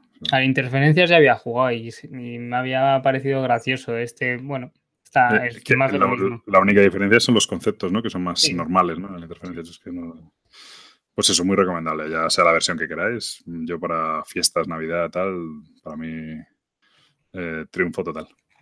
Muy bien, pues no sé si tienes algún rebuino, algunas primeras impresiones que quieras dar más. No, de momento no. Muy bien. Pues nada, sin más, vamos a empezar un poco con las, con las reseñas. Eh, yo creo que vamos a empezar haciendo arqueología lúdica, ¿vale?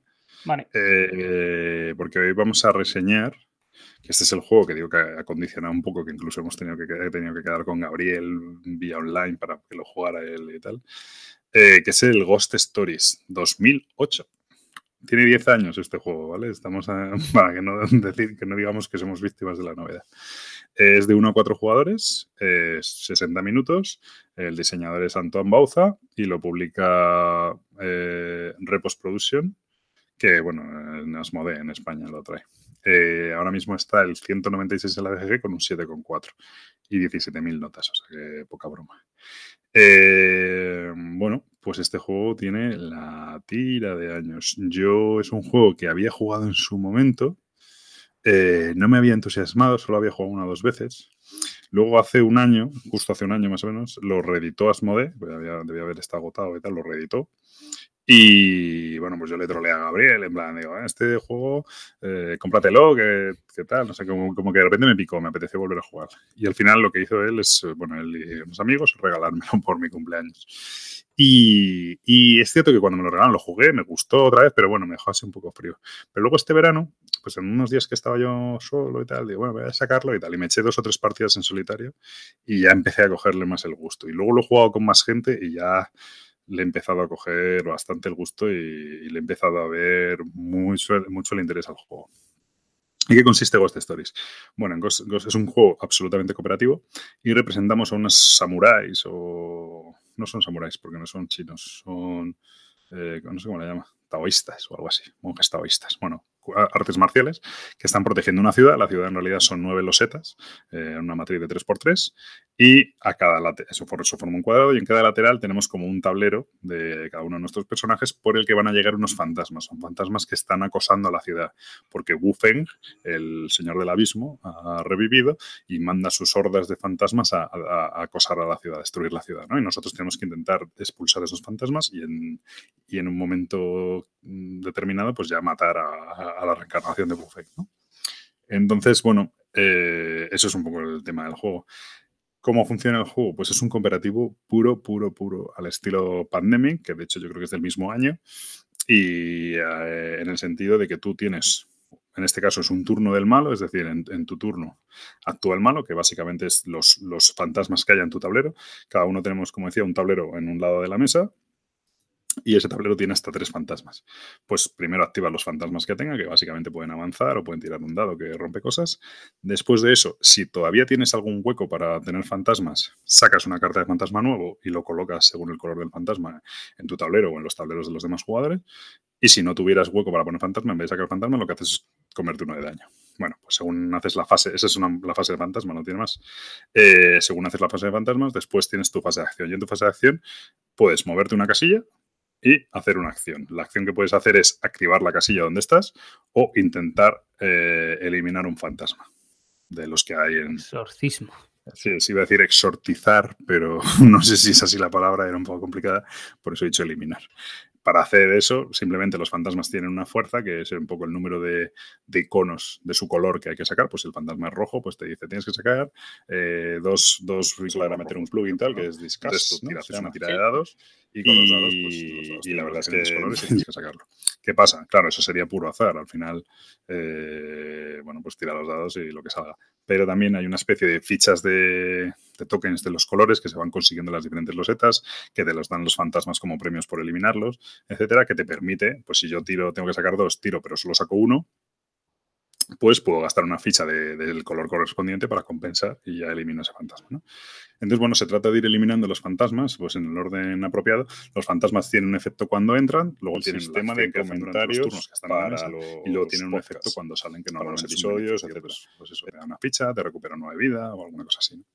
Y entonces se trata de, ir moviéndote por el tablero, ir combinándote con los demás jugadores, e ir saltando de lado a lado, activando las losetas, mm, haciendo exorcismos, colocando budas que permiten a los fantasmas, eh, permite que si sale un fantasma en un sitio eliminarlo automáticamente, cambiando los fantasmas de sitio, bueno, haciendo todos los tipos de efectos que producen, que permiten las rosetas.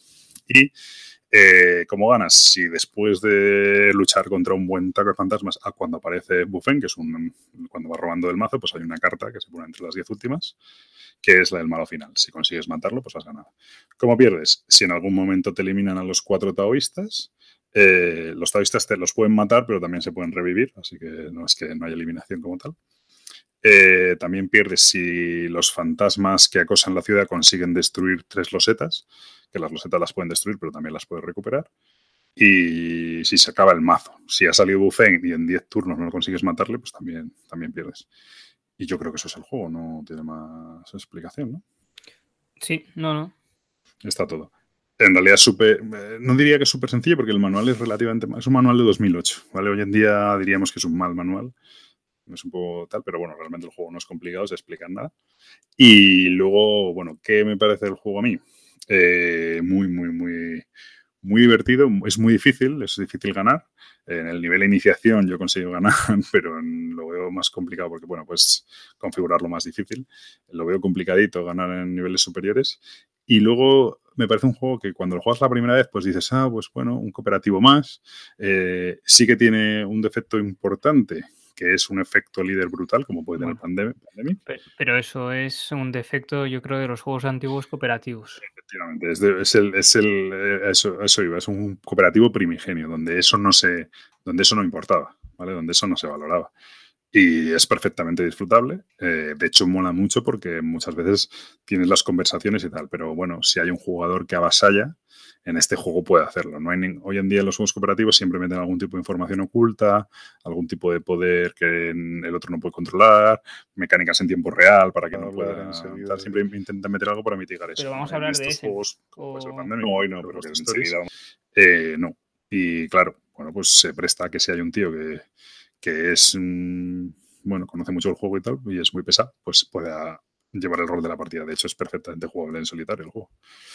Em, no sé por dónde iba. Ah, bueno, eso, que cuando tú empiezas a jugarlo, pues dices, bueno, pues es el típico operativo, que puede ser efecto líder, no sé qué. No ves un poco las.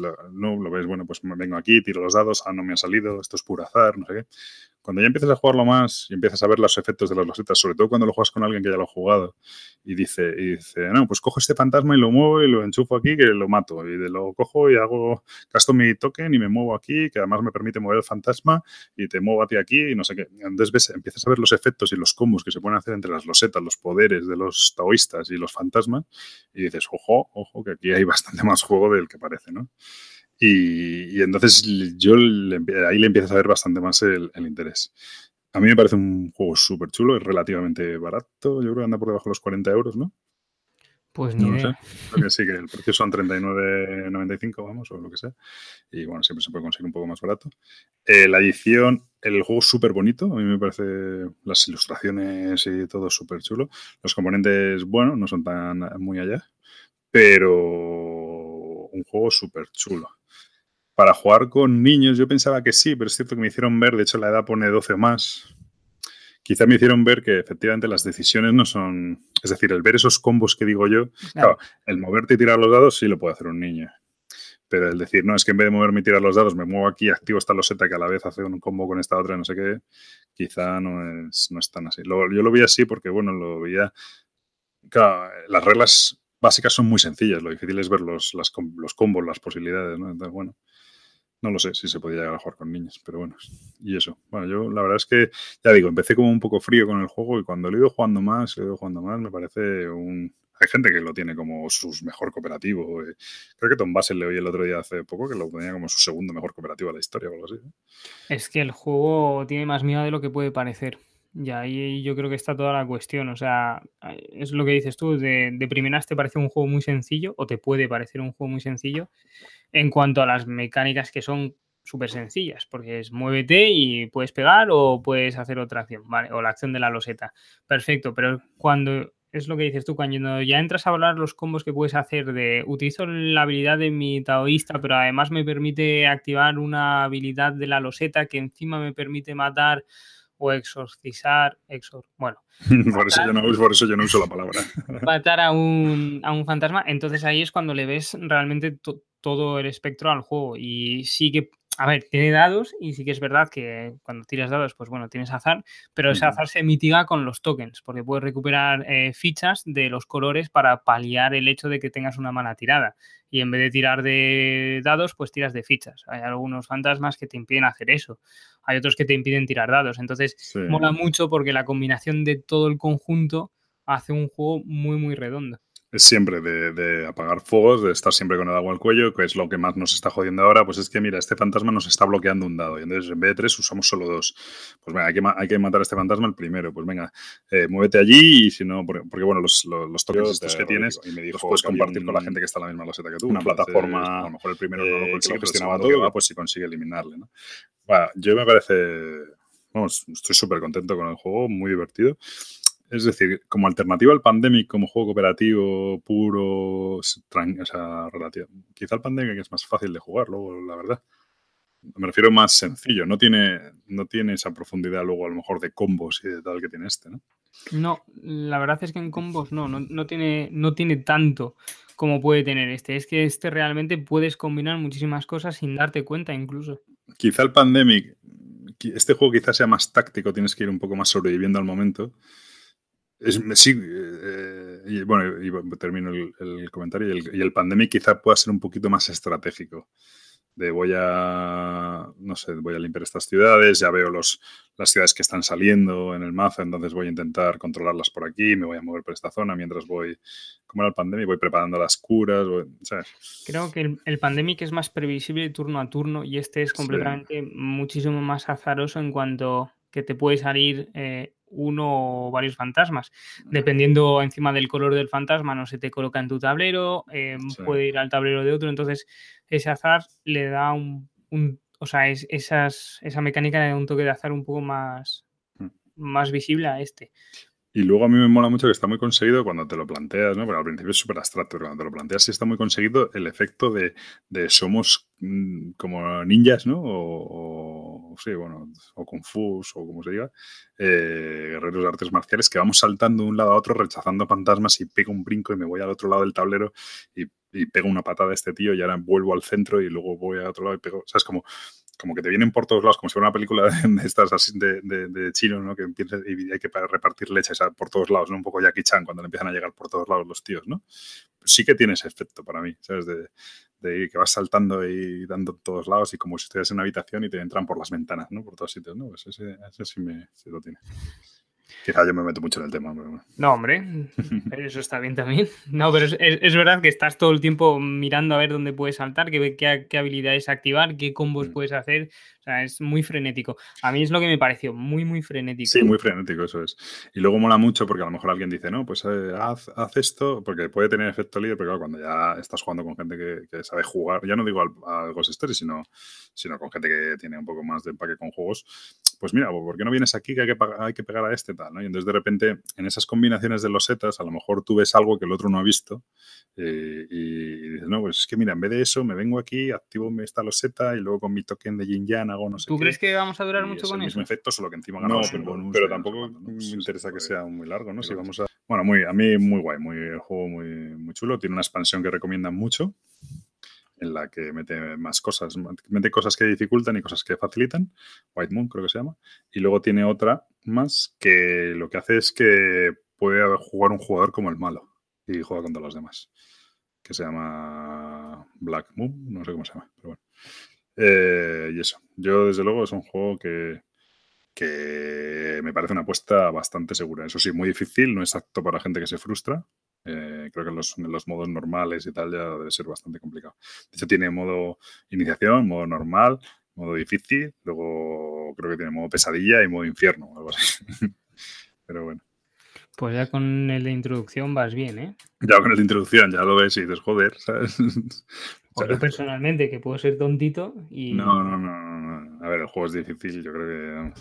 Yo creo que en modos esos de, de pesadilla y tal, yo creo que solo ganas si te salen las cartas colocadas, ¿sabes? Si no pues eso. Muy bien, pues yo nada más. ¿Algo más que decir de este?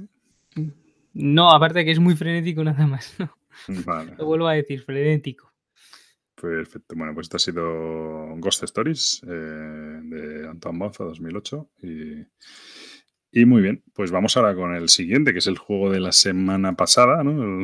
El, juego del mes pasado, del Kickstarter. del, mes, del, mes, pasado, no, pero bueno, es un juego que, que, estuvo muy en boca la semana pasada. Yo creo que va a seguir durando este juego. Además, lo han, han, anunciado también edición en español y tal, o sea que, que bien. Que se trata del Root, nada más y nada menos que el Root 2018 tiene ahora mismo un 8,3 en la BGG con 1,7, o sea, con perdón, 1700 ratings, o sea que nada mal.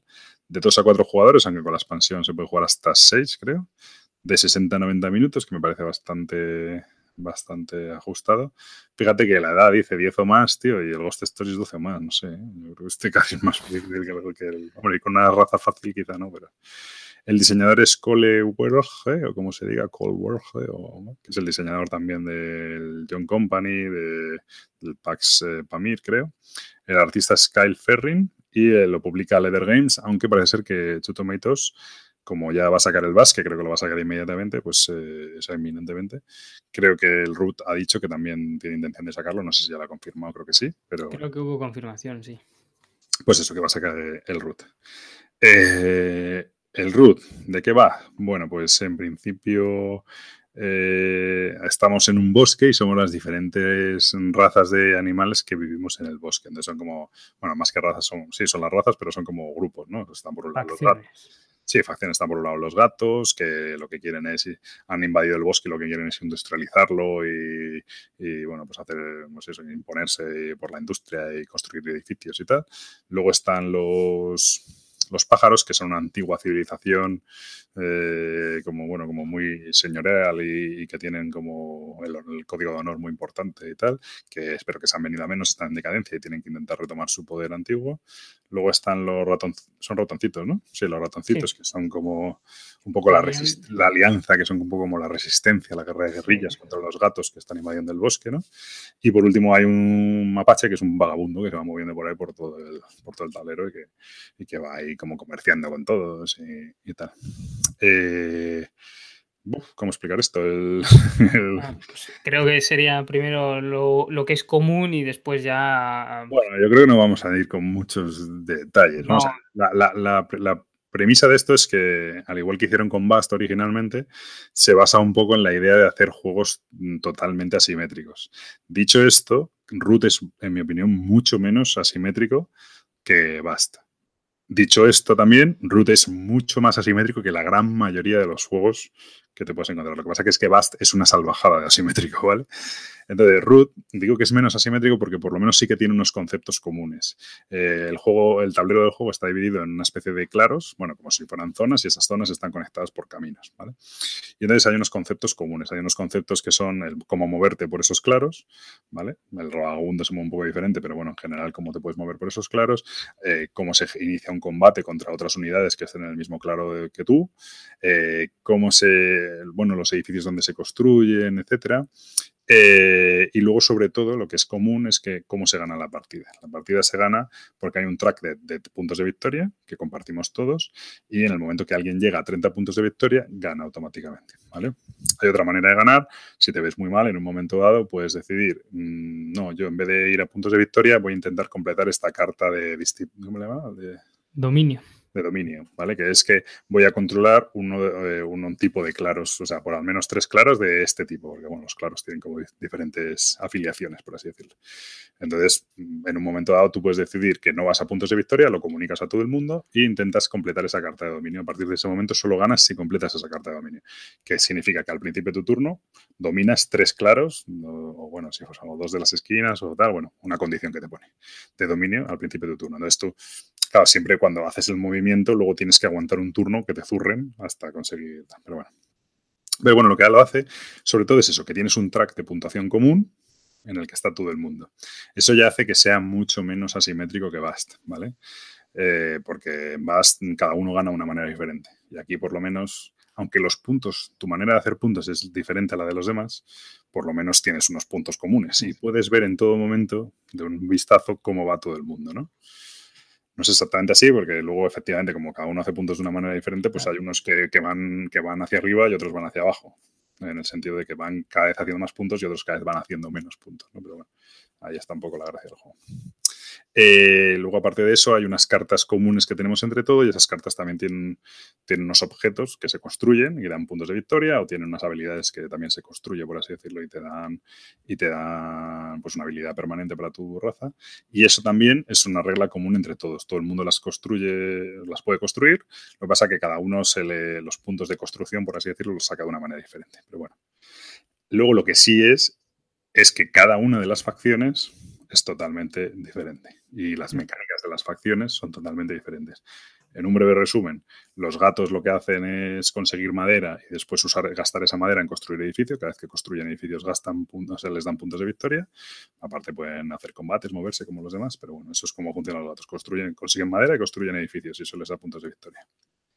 Los, la alianza lo que hace es ir, empezar a, crear simpatía por los diferentes, es decir, eh, tiene como, bueno, como soportes, eh, como se dice, gente que les apoya, ¿vale? En los diferentes, por el bosque, ¿no? Y entonces vas consiguiendo eh, generar unos tokens de simpatías que los vas poniendo en los diferentes claros. Cada vez que pones simpatía en un claro, pues te dan puntos de victoria, ¿vale? No es, como construir edificios, pero bueno, la alianza es como de repente como que aparecen, como una seta, ¿vale? De repente cuando mm, quiere, de una, mecánica que tiene, pues aparece y entonces aparece en el mapa y aparte destruye todo lo que haya en ese claro, crea una base y a partir de ahí empieza un poco a expandirse, a crear simpatía por todos sitios y su manera de hacer puntos es esa, ¿no? La de los... Luego están los pájaros, que tienen una mecánica muy interesante porque lo que tienen es... Eh, una línea de programación. Sí, una programación de acciones. Lo que pasa es que tú en cada turno eh, pues creo que tienes, si no me equivoco, reclutar, mover, combatir y construir. Son cuatro, cuatro puestos. Entonces tú en cada turno puedes poner una o dos cartas. Esas cartas determinan en qué tipo de, de, claro tienes que reclutar, dependiendo de si la pones en combatir, pues dices, no, yo pongo en los claros rojos quiero combatir. Entonces, cada turno que te toque, vas a, tú vas a, tener que combatir en los claros rojos. Al turno siguiente, aparte, añades otra en los claros amarillos, recluto. Entonces, en, ese turno vas a tener que reclutar en el amarillo y combatir en el rojo. En el siguiente turno, me quiero mover desde los claros naranjas. Pues primero reclutas en el amarillo, luego te mueves desde los naranjas y combates en el rojo. Mola mucho la mecánica, ¿vale? ¿Qué pasa? Que en el momento que no seas capaz de completar eso, por ejemplo, tú tienes una acción que es combatir en un claro rojo, pero no tienes gente para combatir un claro rojo o no tienes enemigos en un claro rojo, en el momento que no puedes completarla se supone que, que tu civilización ha colapsado, eh, se te resetea todo eso, pierdes una serie de puntos de victoria y como que vuelve, cambias de líder y como que vuelves a empezar. Entonces, mola mucho porque tienes tú que ahí intentar ir, ir pensando cómo claro, si tú te pones a liar, te lías a meter cartas, pero luego no vas a ser capaz de mantenerlo, pues eh, bueno, pues un poco tienes que gestionar un poco eh, ese filo hino, filo hilo entre expandirte y poder mantener ese, ese nivel en el tiempo, ¿no? Entonces mola, mola, bastante. Y tu manera de hacer puntos es igual, construyendo, hay unos edificios que construyes, la diferencia es que tú eh, vas a hacer puntos todos los turnos, es decir, no vas a tener que construir todos los turnos, sino que lo que ya tengas construido te va a dar puntos todos los turnos, ¿vale? A diferencia de y por último, el vagabundo. Mm, el vagabundo lo que funciona es con unos tokens de acción. Tiene unos objetos que le permiten hacer acciones. Entonces, pues las botas le permiten mover, eh, la espada le permite atacar, eh, la ballesta le permite destruir tropas enemigas. Eh, luego, aparte, puede dar cartas a los demás para ayudarle. ¿Por qué? Porque cuando tú construyes algo con lo de las cartas que decíamos, aparte de darte los puntos de victoria, te dan un tokencito, un de esos. Ese token te lo guardas. Y si el vagabundo te da una carta, le tienes que dar ese token. Entonces, él básicamente da cartas a los demás a cambio de acciones, ¿no? De que le den más acciones y más tokens. Tiene que hacer una administración ahí de esos tokens y él gana puntos igual, pues construyendo, construyendo cartas, haciendo, gastando esos tokens en determinadas combinaciones, etcétera. Bueno, no es un poco difícil de explicar, pero es uno que va un poquito como por libre, ¿no? Va, se mueve por libre, se puede mover donde hay tropas de los demás, etcétera. Entonces, bueno. Y no quiero enrollarme mucho más porque es que es muy difícil de explicar esto. Pero bueno, esencialmente que, que, hay unas reglas comunes de victoria, etcétera, pero luego cada facción tiene sus mecánicas diferentes. Muy bien, venga, te dejo a ti decir algo, que solo hablo yo. que solo hablas tú. Eh, no, sé, no sé, con todo lo que has dicho, no sé si dijiste que los pájaros perdían puntos de victoria. Sí, sí, que cuando explotan, pues pierdes puntos de victoria. Sí, dependiendo del número de cartas del tipo, de un tipo que tengas, pierdes puntos de victoria. Efectivamente. No, la verdad es que eh, o sea, es lo que dices tú, que si lo comparáramos con Bast, eh, no es tan asimétrico porque aparte de tener todos estos elementos eh, comunes, eh, por lo menos tiene otra cosa que es que, a ver, ¿cómo lo explico? En Bass, por ejemplo, sí que hay roles que se tienen que contrarrestar entre ellos. Sí, sí. Y una de las cosas que pasa en Root es que ningún rol se tiene que contrarrestar, sino que todo el mundo tiene que contrarrestar a todas las facciones y al mismo tiempo. Hmm. Y esa es otra de las cosas que mola bastante con respecto a Bast. Es verdad que no le da tanta simetría, pero le da una manera de contrarrestar todas las facciones a todas las facciones. Y eso en Root no pasaba, porque, por ejemplo, la, la, al dragón era la, la, guerrera, la, paladina. ¿No?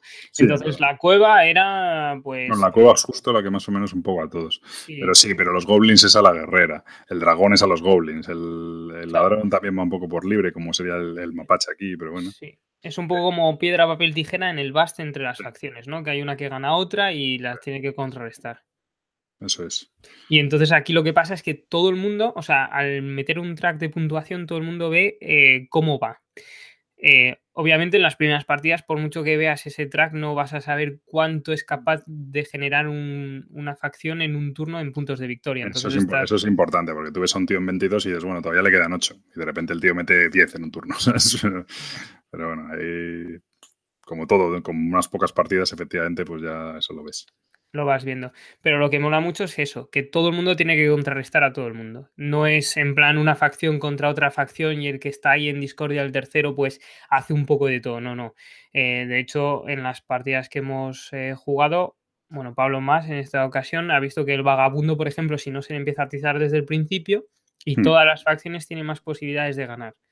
Yo la verdad es que también me ha pasado con la alianza del bosque eh, como les dejes libres con sus toques de simpatía, llega un momento que empiezan a, repartir ahí simpatía y es la manera que ellos hacen puntos de victoria. No tienen muchas figuras en el mapa, pero sí que empiezan a puntuar mucho. Entonces es otra facción que tienes que tener muy controlado. ¿Cómo se controla esto? Con batallas. Y aquí viene también otra de las cosas que, es común, que los edificios que vas retirando también te van generando puntos de victoria. Entonces es otro elemento más añadido que puede influir en el track de puntuación. Eso es. Eh, efectivamente, mola que todo el mundo tiene que pegar a todo el mundo. Y efectivamente, vamos un poquito con. No, son defectos ni virtudes del juego, son características. Primero, la explicación del juego. Esto no es Bast. Bast es un poco infierno de explicar. Mola muchísimo, pero aprender a jugar al Bast desde el manual, buf, tela. Y luego la primera explicación de este juego, complicada. De Bast hablo. Root, bastante más sencillo de explicar dentro de que es complicado. Eh, vas a cometer muchos errores porque tiene bastantes mini reglas. Ah, no, es que resulta que este no tiene que pagar la carta para moverse. Ah, no, es que resulta que, no, que no puedes hacer más dos veces el, recruit por turno. Claro, que tiene como muchas mini reglas. Todo viene, igual que en Bass, todo está súper bien producido, todo viene explicado en el tablerito prácticamente. No hay que recurrir tanto al manual, aunque a veces sí, pero no es muy exagerado.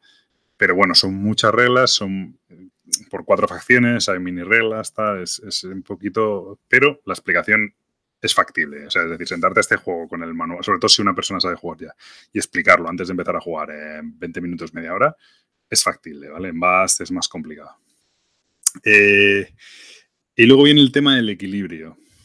Es difícil de. A mí hay una cosa que no me ha gustado y de hecho luego he ido a la BGG a, consultarlo porque digo, no puedo ser el único que me haya dado cuenta de esto, ¿no?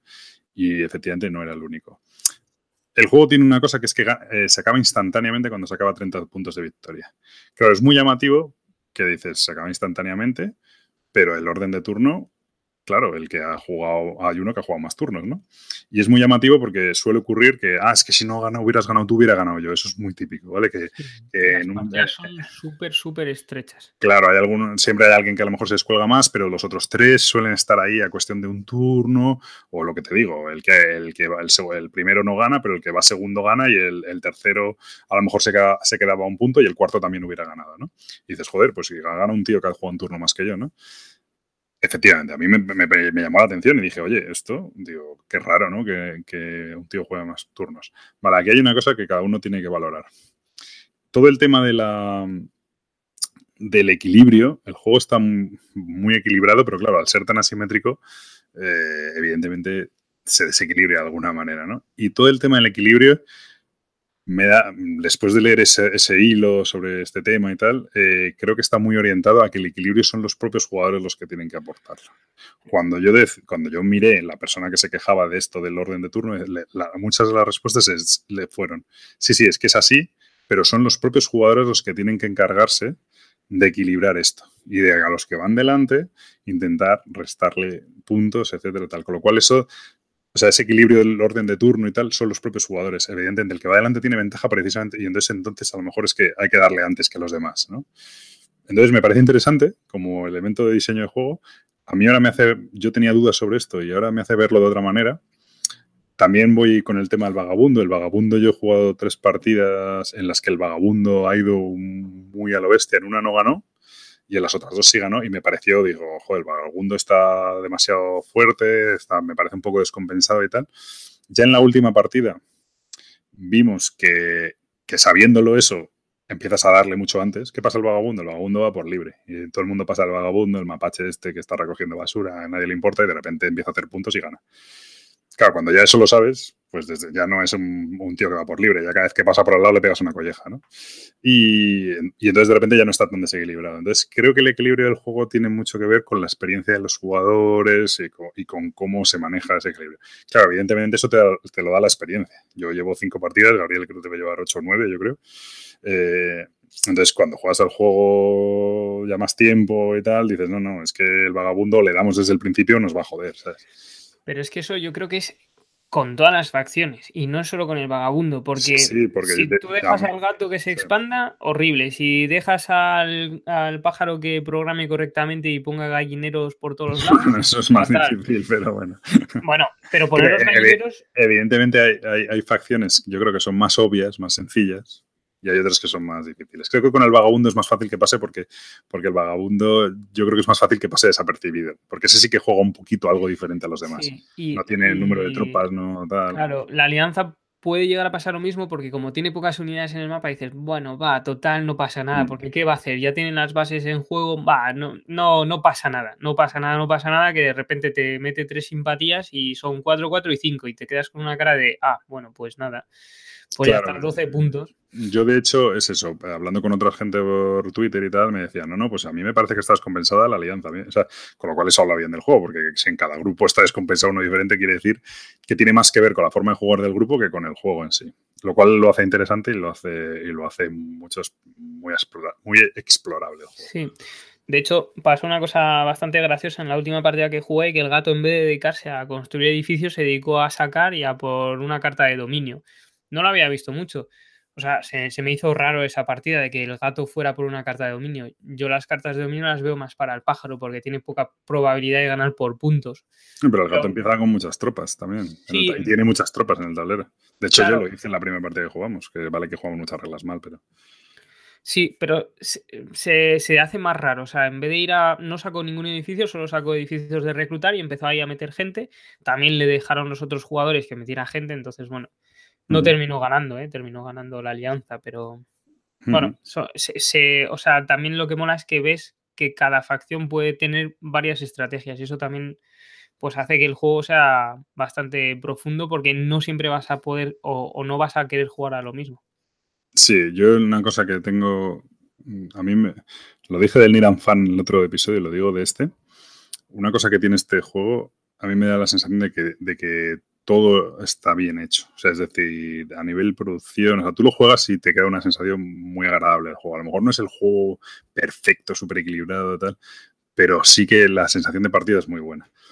Y luego tiene una cosa que, que mola mucho y que pasa con Bass también, aunque es en otro género. Bass es más Ameritrash, aunque no es una Ameritrash exactamente, y esto es más Eurogame un Eurogame o juego de conflicto. Dicen algunos que es un wargame. De hecho, dicen por ahí que se, que se basa en los coins. Para mí, mm, muy poco tiene que ver con los coins. Esto es bastante más asimétrico un coin y luego la mecánica es absolutamente nada que ver, pero bueno.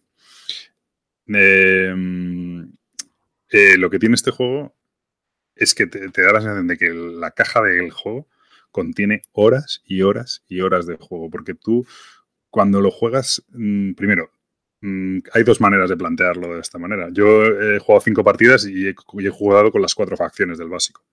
Sin embargo, el otro día hablaba con Michael y, en un cuarto juego se me dijo, no, es que yo quiero volver a jugar, pero quiero volver a jugar con la misma facción para dominarla. Y efectivamente tiene razón. Tú simplemente para dominar una facción, para poder sentir que ya estás sacándole partido, a lo mejor necesitas tres o cuatro partidas con la misma facción, sobre todo de las difíciles, ¿no? Y, claro, son tres o cuatro partidas con la misma facción, pero es que luego tienes otras tres facciones más, y eso solo en el, juego básico, ¿no? Entonces, eh, te da una sensación de juego completo, de que, mira, es que hoy, hoy quiero ser un poco más agresivo. Pues mira, en vez de darme el vagabundo, me, déjame cogerme los gatos o, los pájaros para zurrar al personal o para tal. Entonces, eh, no, hoy quiero ser un poco más Eurogamer, bueno, pues me cojo los gatos. Hoy quiero, ¿sabes? Eh, hoy quiero ir por libre, pues el vagabundo, ¿no? Tienes muchísimo juego dentro de la caja y eso es una cosa, una virtud tremenda del Bast que además eh, mola mucho porque lo puedes llevar a cualquier sitio, si no fuera por la explicación, pero que puedes jugar cualquier combinación, eh, casi cualquier número de jugadores, pues jugar de 2 a 5 en, el caso del Bast. Aquí yo no sé a 2, tú lo has jugado, creo que irá bien. Eh, se quitan las cartas de dominio y solo puedes ganar por puntuación. Eh, para las primeras partidas recomiendan eh, la marquisa, o sea, los gatos y los pájaros. Me parece que está un poco desbalanceado con los pájaros porque no llegan a, ese nivel de puntuación tan rápido. Entonces, bueno. Eh, ¿Y metiendo el, bot ese de la expansión? Bueno, pero entonces ya sería un jugador más. Serían tres, jugadores. Pero, son dos y un bot. Sí, no, yo, yo la verdad es que a dos, cuando mejor lo hemos pasado es con la marquisa y los y la alianza del post. Pero va, bastante bien, ¿eh? O sea, es muy entretenido a dos. Y desde luego a tres y cuatro puedes jugar perfectamente. Y dentro de tres, de, bueno, cuatro solo de los cuatro personajes. Y dentro de tres yo creo que puedes jugar cualquier combinación y, mola. Eh, entonces tienes mucho juego. A mí, sobre todo la virtud, me parece que, que la caja del juego contiene muchísimo juego. Y muchísimas partidas y muchísima profundidad. Vamos, ya te digo, yo he jugado cinco partidas en dos semanas y no tengo sensación, me apetece jugar más cosas, pero no tengo sensación de decir, va, es que me aburre, es que ya no tengo nada que descubrir, es que no tiene nada que ver, es que, es que a mí me dices ahora con cuál te apetece jugar y no tengo claro con cuál me Es que me apetece jugar con todos. Quizá el vagabundo ya lo he jugado dos veces y me mola mucho, me parece súper divertido. Pero me apetece probar los otros un poco, porque la alianza la jugué y la jugué mal. Los pájaros el otro día los jugué y no lo hice mal, pero bueno, no llegué a tiempo. Los gatos cuando lo jugué lo jugué fatal, ¿sabes? Entonces me apetece volver a jugarlos, no tiene nada que ver. Entonces, mola mucho. El juego yo, en ese sentido, la cantidad de juego que hay es una pasada. A mí lo que me llama gratamente la atención es el ejercicio de diseño eh, que tiene, porque si te das cuenta, todas las facciones todas las facciones tienen sus variantes, funcionan de manera diferente, pero funcionan todos con el mismo mazo de cartas. Cada una las va a utilizar de una manera diferente, pero es que es flipante, o sea, que funcionan todas de una manera diferente con el mismo mazo de cartas y dices tú, pero ¿cómo? Una programa es la línea, la otra eh, no utiliza prácticamente las cartas para nada, salvo para tener una acción extra y poder eh, meter más, más madera. La otra las utiliza, tiene un mazo aparte que es la de la gente que les apoya y el vagabundo para craftear. Y dices, y todo eso funciona. Para, para craftear y para dárselas a los demás a cambio de objetos. A, cambio de objetos. Pero es que todo funciona con el mismo mazo, con, con mecánicas diferentes. Y dices tú, joder, pues sí que mola. Sí, sí, sí. Eh, muy chulo. Luego el juego, lo que digo, a nivel de, de producción, Está, bueno, es una pasada los, los meeples que trae cada uno de animalito con su forma, ya más serigrafiados y tal. Tiene una cosa que mola respecto a Bast, que es una tontería. Estos dicen que es una chorrada, que no se la leen, pero a mí me mola. Eh, cuando tú empiezas el juego, te dan una carta de cada una de las otras tres facciones que explica un poco cómo funcionan las otras facciones. Entonces tú estás jugando, claro, en estos juegos tan asimétricos, bastante tienes con saber cómo coño funciona toda su acción, ¿no? Pues eh, aquí, claro, en el BAST eh, eso pasa mucho en las primeras partidas que no te enteras de qué hacen los demás, ¿no? Y aquí sí que te, pues te da una cartita que te dice, bueno, pues que sepas que los pájaros eh, intentan construir nidos y puntúan todos los turnos de esta manera. Que sepas que el vagabundo va a intentar coger fichas porque eso le permite hacer más acciones y no sé qué. Entonces, es una tontería, ¿no? Pero se ve que luego también incluye un aprender a jugar Eh, eso es lo que te voy a decir. Lo que es interesante es el, el walkthrough, ¿no? El cómo aprender a jugar con dos turnos. Tiene dos cosas. Tiene un, un walkthrough, es decir, unos turnos que guiados que te dice lo que tienes que hacer, las acciones y tal, cómo jugar, que también es bastante, está bastante bien. Luego tiene unas, un learning to play, que son como unas reglas más eh, elaboradas y tal. Y luego tiene como una guía de referencia, ¿no? Sí, ¿no? Sí. Eh, entonces, bueno, eh, se ve que de Bast a Root se han dado cuenta de la crítica que le hacemos todos al Bast, que es inherente al juego, pero que es de lo difícil que es explicarlo, de lo tedioso que es aprenderlo y tal. Y aquí han metido dos o tres detalles que creo que facilitan. Luego las traseras de los tableros viene todo como, hacer el setup. Además mola mucho porque yo primero me metí con el juego porque es una cosa que le pasa al Spirit Island. En el Spirit Island eh, tú pones encima del tablero tienes que poner unas fichitas, ¿no? Entonces, cuando las tienes que poner las fichitas, luego, luego de repente te das cuenta de que tienes que mirar en la parte de atrás del tablero porque viene, creo que viene donde empiezas, si no me equivoco, ¿no? En la parte de atrás del tablero en Spirit Island. Te dice dónde empieza. Entonces resulta que tú has colocado todas tus fichitas y de repente dices, mierda, tengo que darle la vuelta al tablero porque me dice dónde empiezo. Y, en este juego pensaba que era lo mismo porque mm, claro, yo coloco todas mis fichitas y detrás del tablero te viene el setup, ¿no? Pues no sé, las cartas que te dan o, o, dónde empiezan tus fichitas o lo que sea. Y luego me di cuenta que no, que realmente detrás del tablero, aparte de contarte la historia y decirte si, si, la facción es más fácil o más difícil, lo que te hay un setup. Y si tú sigues el orden del setup, tú empiezas con el tablero dado la vuelta y dices, hace esto, hace esto, hace esto, hace esto. Y dice, ahora da la vuelta al tablero y coloca todas las fichas de esta manera. O sea, si, tú, si, o sea, si lo haces en el orden que te indican, es perfectamente lógico y tal. Está todo muy, muy bien hecho, muy guionizado, porque, para que a pesar de ser muy asimétrico y de que la explicación va a ser un poco, un poco liosa, eh, pues facilitar un poco esa entrada y se nota mucho la evolución de un juego a otro. Me imagino que ahora que sacarán el siguiente Bast, el Mysterious Manor, también se va a notar, que eso ya lo han trabajado y va a haber, va a haber mejoras en ese sentido. Y bueno, pues yo no tengo que decir muchísimo más. ¿Tú quieres decir algo más? Eh, iba a decir algo y se me ha ido. Así que no. En mi opinión, es un juego súper recomendable. No voy a decir que es un imprescindible, sea, creo que no es de estos juegos que dices es perfecto, todo funciona, tal. Pero a mí me divierte muchísimo. Creo que hay muchísimo juego contenido en, la caja. Hay muchas maneras de jugarlo. Mm, puedes cambiar de facción muchísimas veces. Las partidas van a ser divertidas, van a ser tensas. Sí que tienes que asumir un poco eso que, decimos de que la, compensación del juego en algunos momentos la tienen que aportar los jugadores. Sí que eh, una cosa que quiero comentar es que no, es que no puede haber, eh, o sea, no existe el, efecto este del, del Moonskin, del hit de líder, ¿no? Que, que, siempre al que va a ganar le pegas y entonces pierde. O sea, si entonces, no, no entonces pierde, entonces se alarga indefinidamente porque siempre que alguien va a ganar le apegan todos y, y, ya no gana. Aquí siempre va a ganar alguien porque los puntos no se pierden, excepto de una manera, pero es absurda, no, aún así sigue que se acumulando puntos. Entonces simplemente a lo mejor retrasas un poquito para que gane, ¿sabes? Para ganar tú o para que gane el siguiente o para que aguante un turno más. Pero, pero siempre va la partida encaminada hacia el final, nunca, va, nunca se va a atascar, ¿no? Entonces eso está muy bien. Gracias que, creo que, el, o sea, que el ritmo de la partida lo van a marcar siempre los jugadores y van a ser ellos los que van a poder decidir sobre cómo, a qué situación o a qué final se va a desencadenar. Pero no, o sea, la compensación, que es lo que dices tú, eh, depende completamente de quién lo juegue y cómo lo juegue. Sí, es decir, el juego está compensado, es decir, todas las razas tienen posibilidades de ganar, todos tienen su manera de hacer puntos y tal. Y lo que va a pasar es que si alguien, si, si, si alguien, pasa desapercibido y nadie le impide hacer su trabajo, va a ganar. Pero eso no quiere decir que esa raza esté descompensada, quiere decir que los demás no le han impedido hacer su trabajo. Porque si de repente en la siguiente te dedicas a atizar a ese, el que va a ganar es otro. Entonces, entre todos hay que ver un poco esa sinergia. Sí que creo que puede tener un poco de efecto making en un momento dado, porque tienes que decidir a quién atizar pero bueno, ahí es lo de siempre, lo que más puntos te da a ti, yo creo, ¿no? Pero claro, en un momento dado. Es que en una, situación que pueden ganar dos personas y tú no, pues, ¿qué haces? O sea, vas a intentar zurrar a los dos y no puedes, pues no sé. O al que alargue más la partida, tal. Efectivamente, es, que ahí ya es un poco más difícil. Pero bueno. Pues eso, yo la verdad es que súper contento. Luego el juego me parece precioso. Las cartas, el diseño que han hecho me parece una pasada.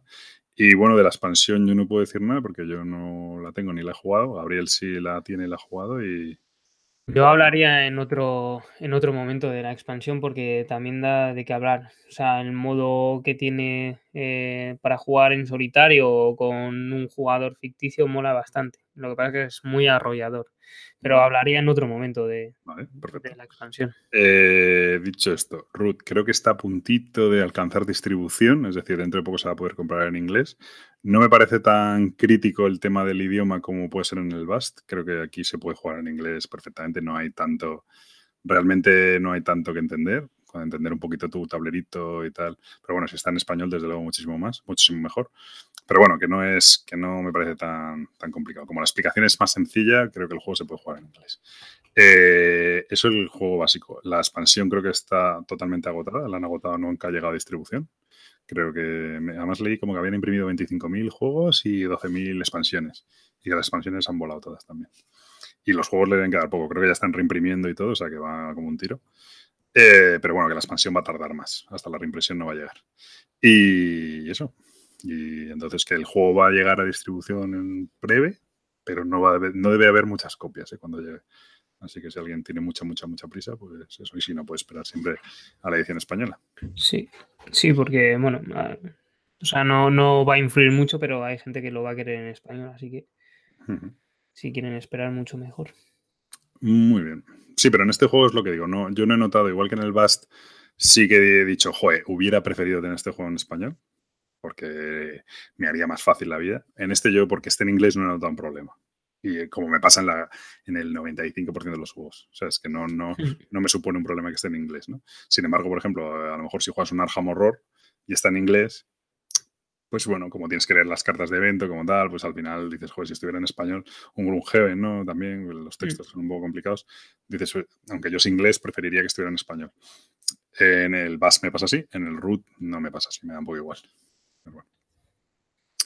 Muy bien, pues eso ha sido Root, el juego de moda. La verdad es que muy bien, ¿eh? merece estar de moda. El juego de moda de la semana pasada. Sí. Muy bien, pues nada, por mi parte Ruth está. Así que vamos con los follow y follow en mi caso, porque yo creo que no me darán follow este, esta vez. Normalmente te sueles meter conmigo cuando solo tengo dos, dos follow. No, tú nunca tienes dos, nada. Tú dices que, tienes, solo dices que tienes solo follow. No, no, no, eso no es así, ¿eh? A ver, tengo follows, pero es que se quedan un poco descontextualizados. Venga, tengo uno que está bien, sí, me parece bien. Pero vas a dar dos follows igual, ¿no? Mm, es que se me acumulan, ¿no? Sí, puede que dé dos follows. vale. Pues ¿quieres empezar tú? Eh, venga, voy a empezar yo. Voy a empezar con el unfollow, que no me acordaba, pero lo he visto que tengo apuntado aquí. Se trata, es un unfollow a WithKids y es por los... Eh, puede que me equivoque, si me equivoco rectifico, a mí no me importa rectificar y tampoco me importa equivocarme. Eh, unfollow, el malo, ¿vale? A WithKids por el tema de, los beatboxes que están sacando. Van a sacar ahora justo la reedición del Maze Night, que lo saca también SD Games, eh, que incluye el juego básico y las tres expansiones que han salido. Y también he visto que van a sacar un beatbox que puede molar un montón del Warriors, ¿vale? El Warriors es el juego de dados este, pues un poco el original del Marvel Dice Masters y tal.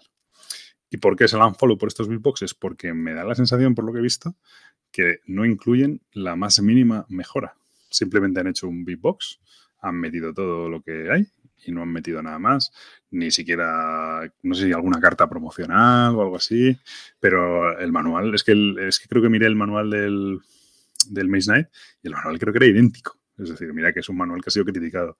Eh, las expansiones que meten son las, o sea, no incluyen ningún incentivo más allá de que la caja es viene todo en la misma caja y tal. Entonces, no sé, me parece un poco una oportunidad perdida. Y sobre todo en el tema del Quarrios, que sí que tiene unas reglas que son un poco como, joder, el Quarrios es un juego que mola mucho, pero dices, este juego, tío, con un poquito más de desarrollo y tal, mm, para que no sea siempre comprar la carta más alta, para que haya un poco más de posibilidades, tal, molaría un montón. Y me da la sensación de que igual han cogido todas las expansiones, las meten en una caja grande y Big Box y a tomar por saco, ¿no?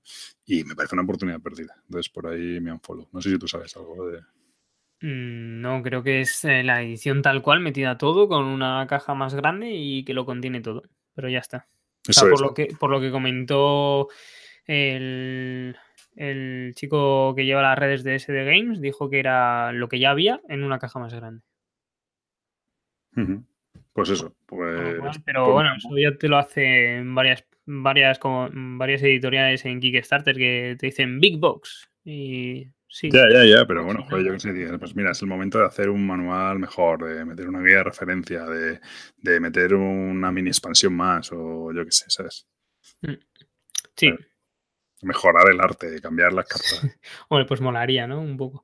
Que metieran algo especial o algo. Pero bueno. Bueno, sobre todo que dices, mmm, evoluciona el juego un poquito, ya que lo, lo, lo revendes, ¿no? por lo estás volviendo a vender, pues yo qué sé.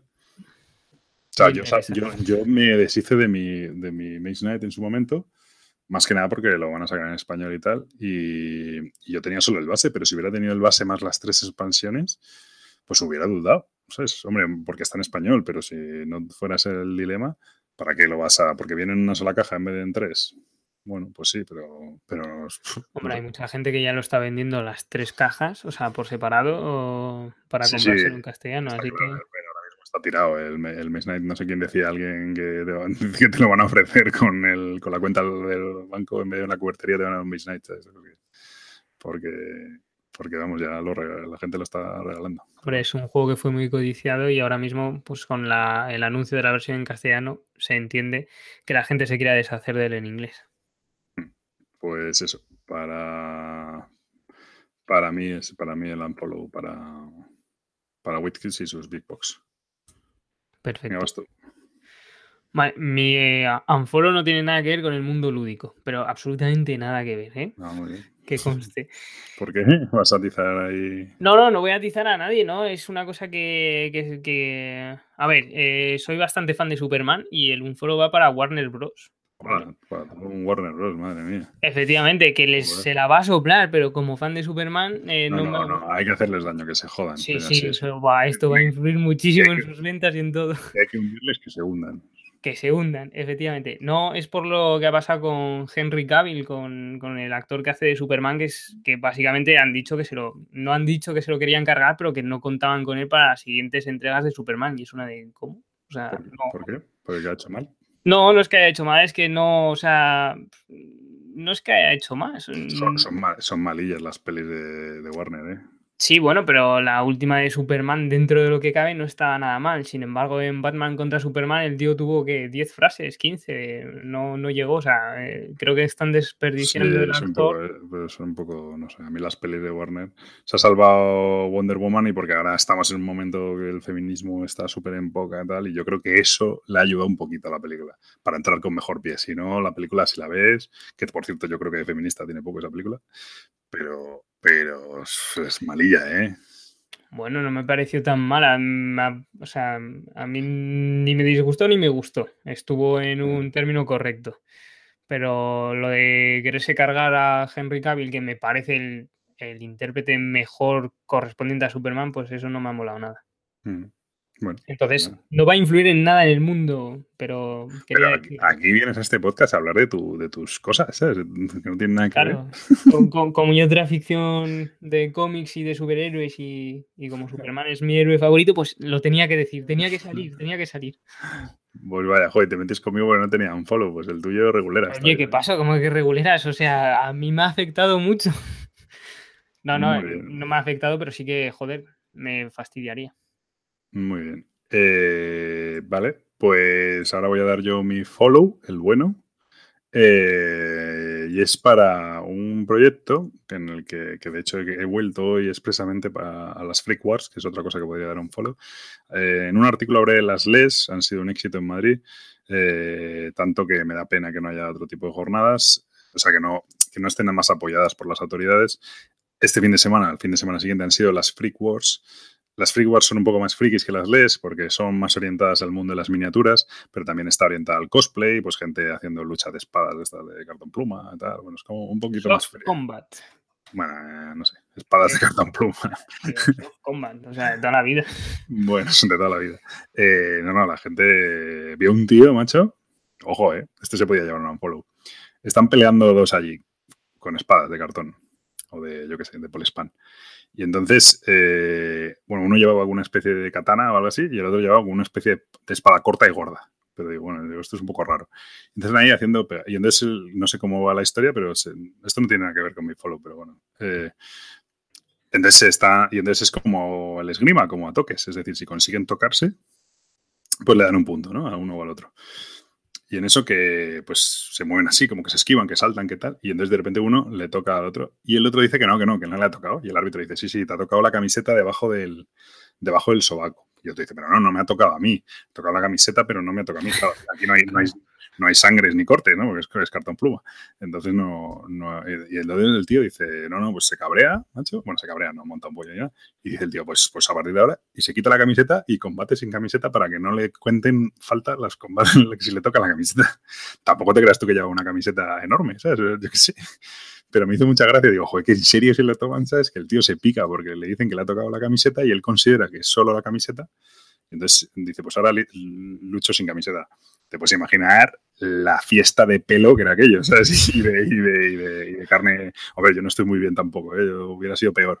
Pero no me quita la camiseta ahí todo sudado y me pongo, bueno, te puedes. un poco show. Bueno, todo esto. Han sido las Freak Wars. Como veis, el ambiente era un poquito más friki que las LES pero muy divertido, súper chulas, eh, muchísimo calor, desgraciadamente. Y allí, eh, hoy he vuelto, porque ayer no me había dado cuenta, fui ayer y he vuelto hoy, estaba presentando un chico, un, bueno, un chico, un señor, un hombre, una persona, eh, un juego que está a puntito de salir en Kickstarter, sale el 31 de, de, octubre, y es un proyecto que se llama Dungeon Universalis, o no sé cómo se dice, ¿vale? Pero en la página de él es dungeonuniversalis.es, ahí tenéis luego todos sus enlaces a, a, Twitter y tal, y es un proyecto de un Dungeon Crawler al más puro estilo, de hecho quizá hoy que he estado viendo un poco la explicación, que la verdad es que el hombre se ha desvivido allí y tal, quizás se acercan, incluso, en mi opinión, se acerca más al rol que a los juegos de mesa de hoy en día, en plan, pues el Destiny actual o el Imperial Assault. Eh, creo que tiene muchísimo, de, muchísimo más detalles, muchísimo más cercano al rol y el proyecto tiene muy, muy buena pinta. Está súper, aparentemente súper trabajado y para los que nos gusta el Dungeon Crawler, nos gusta el rol y tal, creo que es un proyecto a tener en cuenta. No sé luego cómo se 31 de octubre en Kickstarter. Eso es, 31 de octubre en Kickstarter, pero bueno, desde ya podéis seguir su cuenta en Twitter, que van publicando cosas, eh, podéis ver la página. En la página vienen bastante detalles, eh, pues viene el bestiario. Pues no sé si hablaba de eso, lo que le decía antes a Gabriel. Hablaba como de 130 criaturas diferentes o algo así.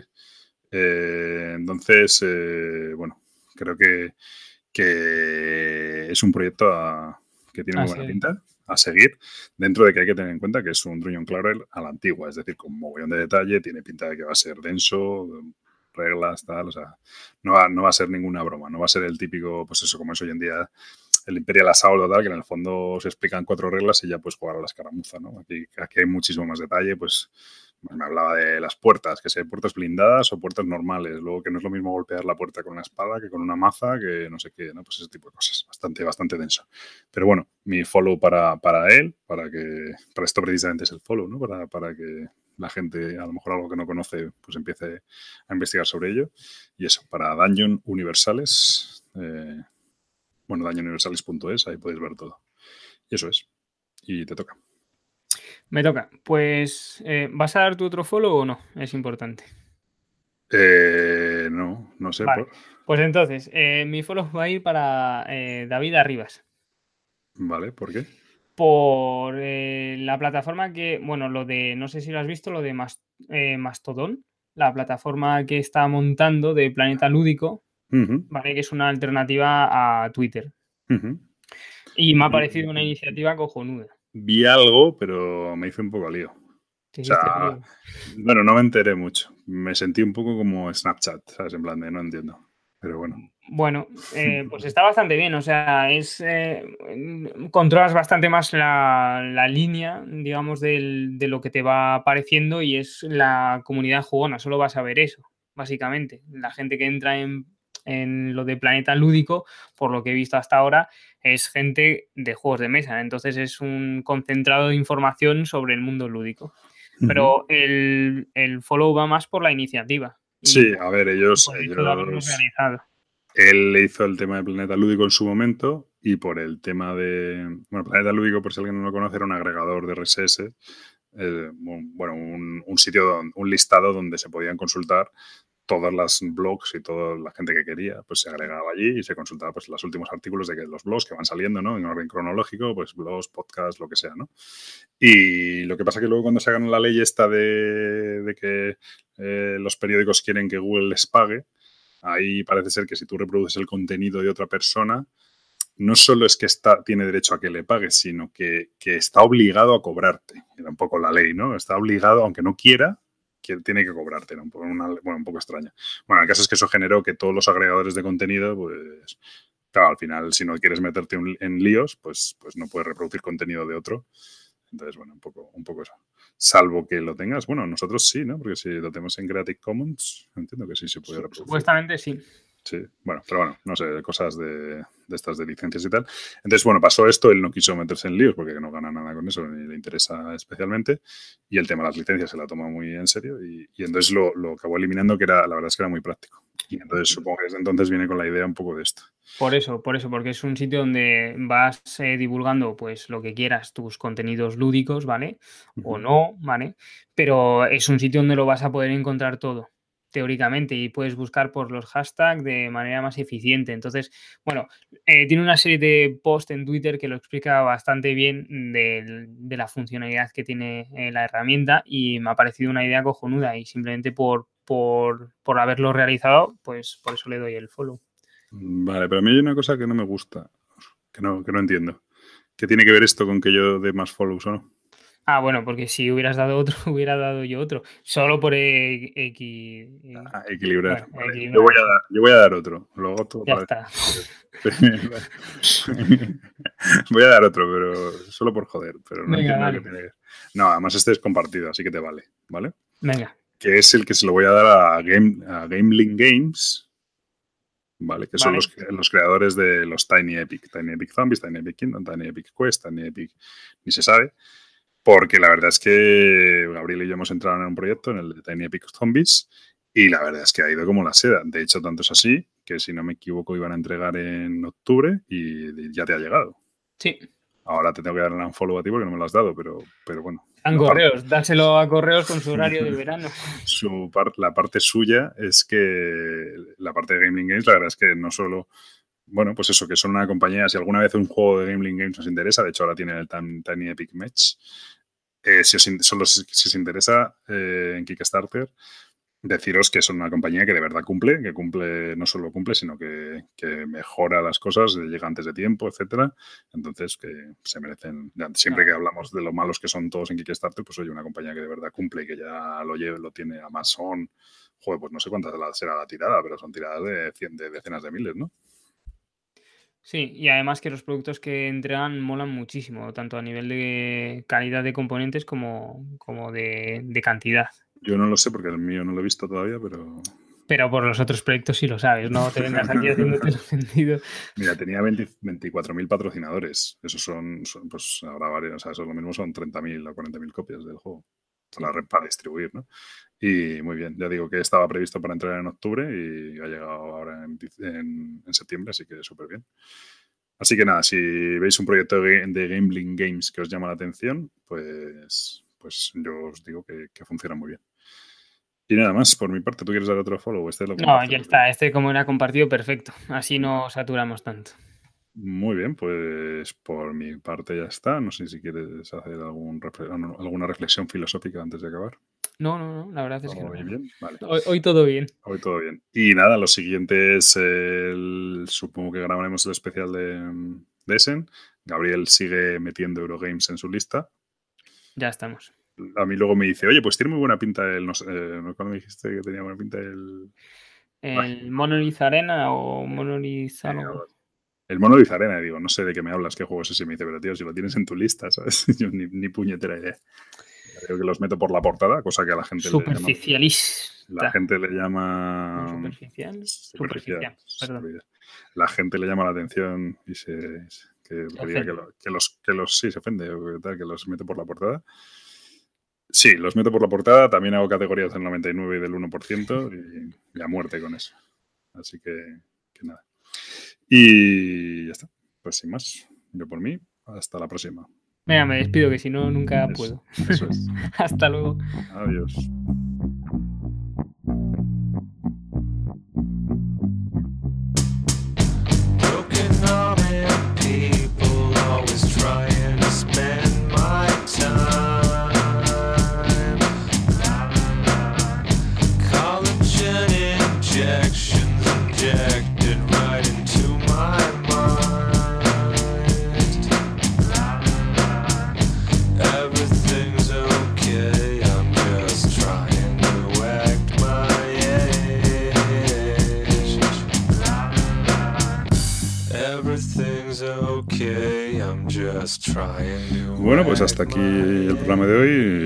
Sido todo, que por mi opinión no ha sido poco.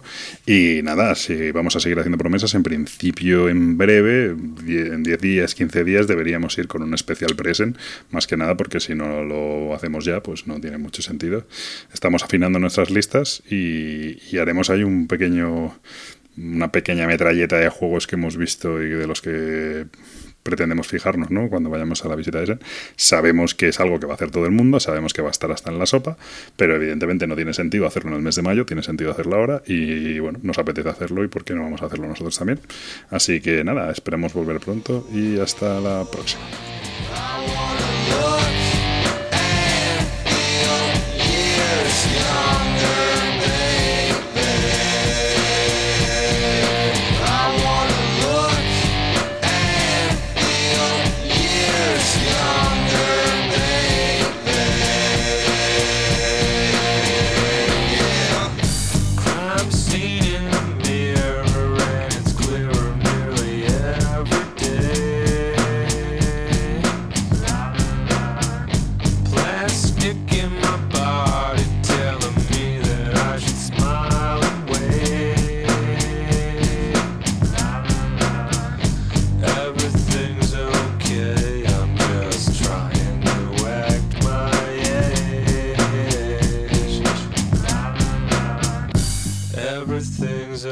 okay, I'm just trying to act my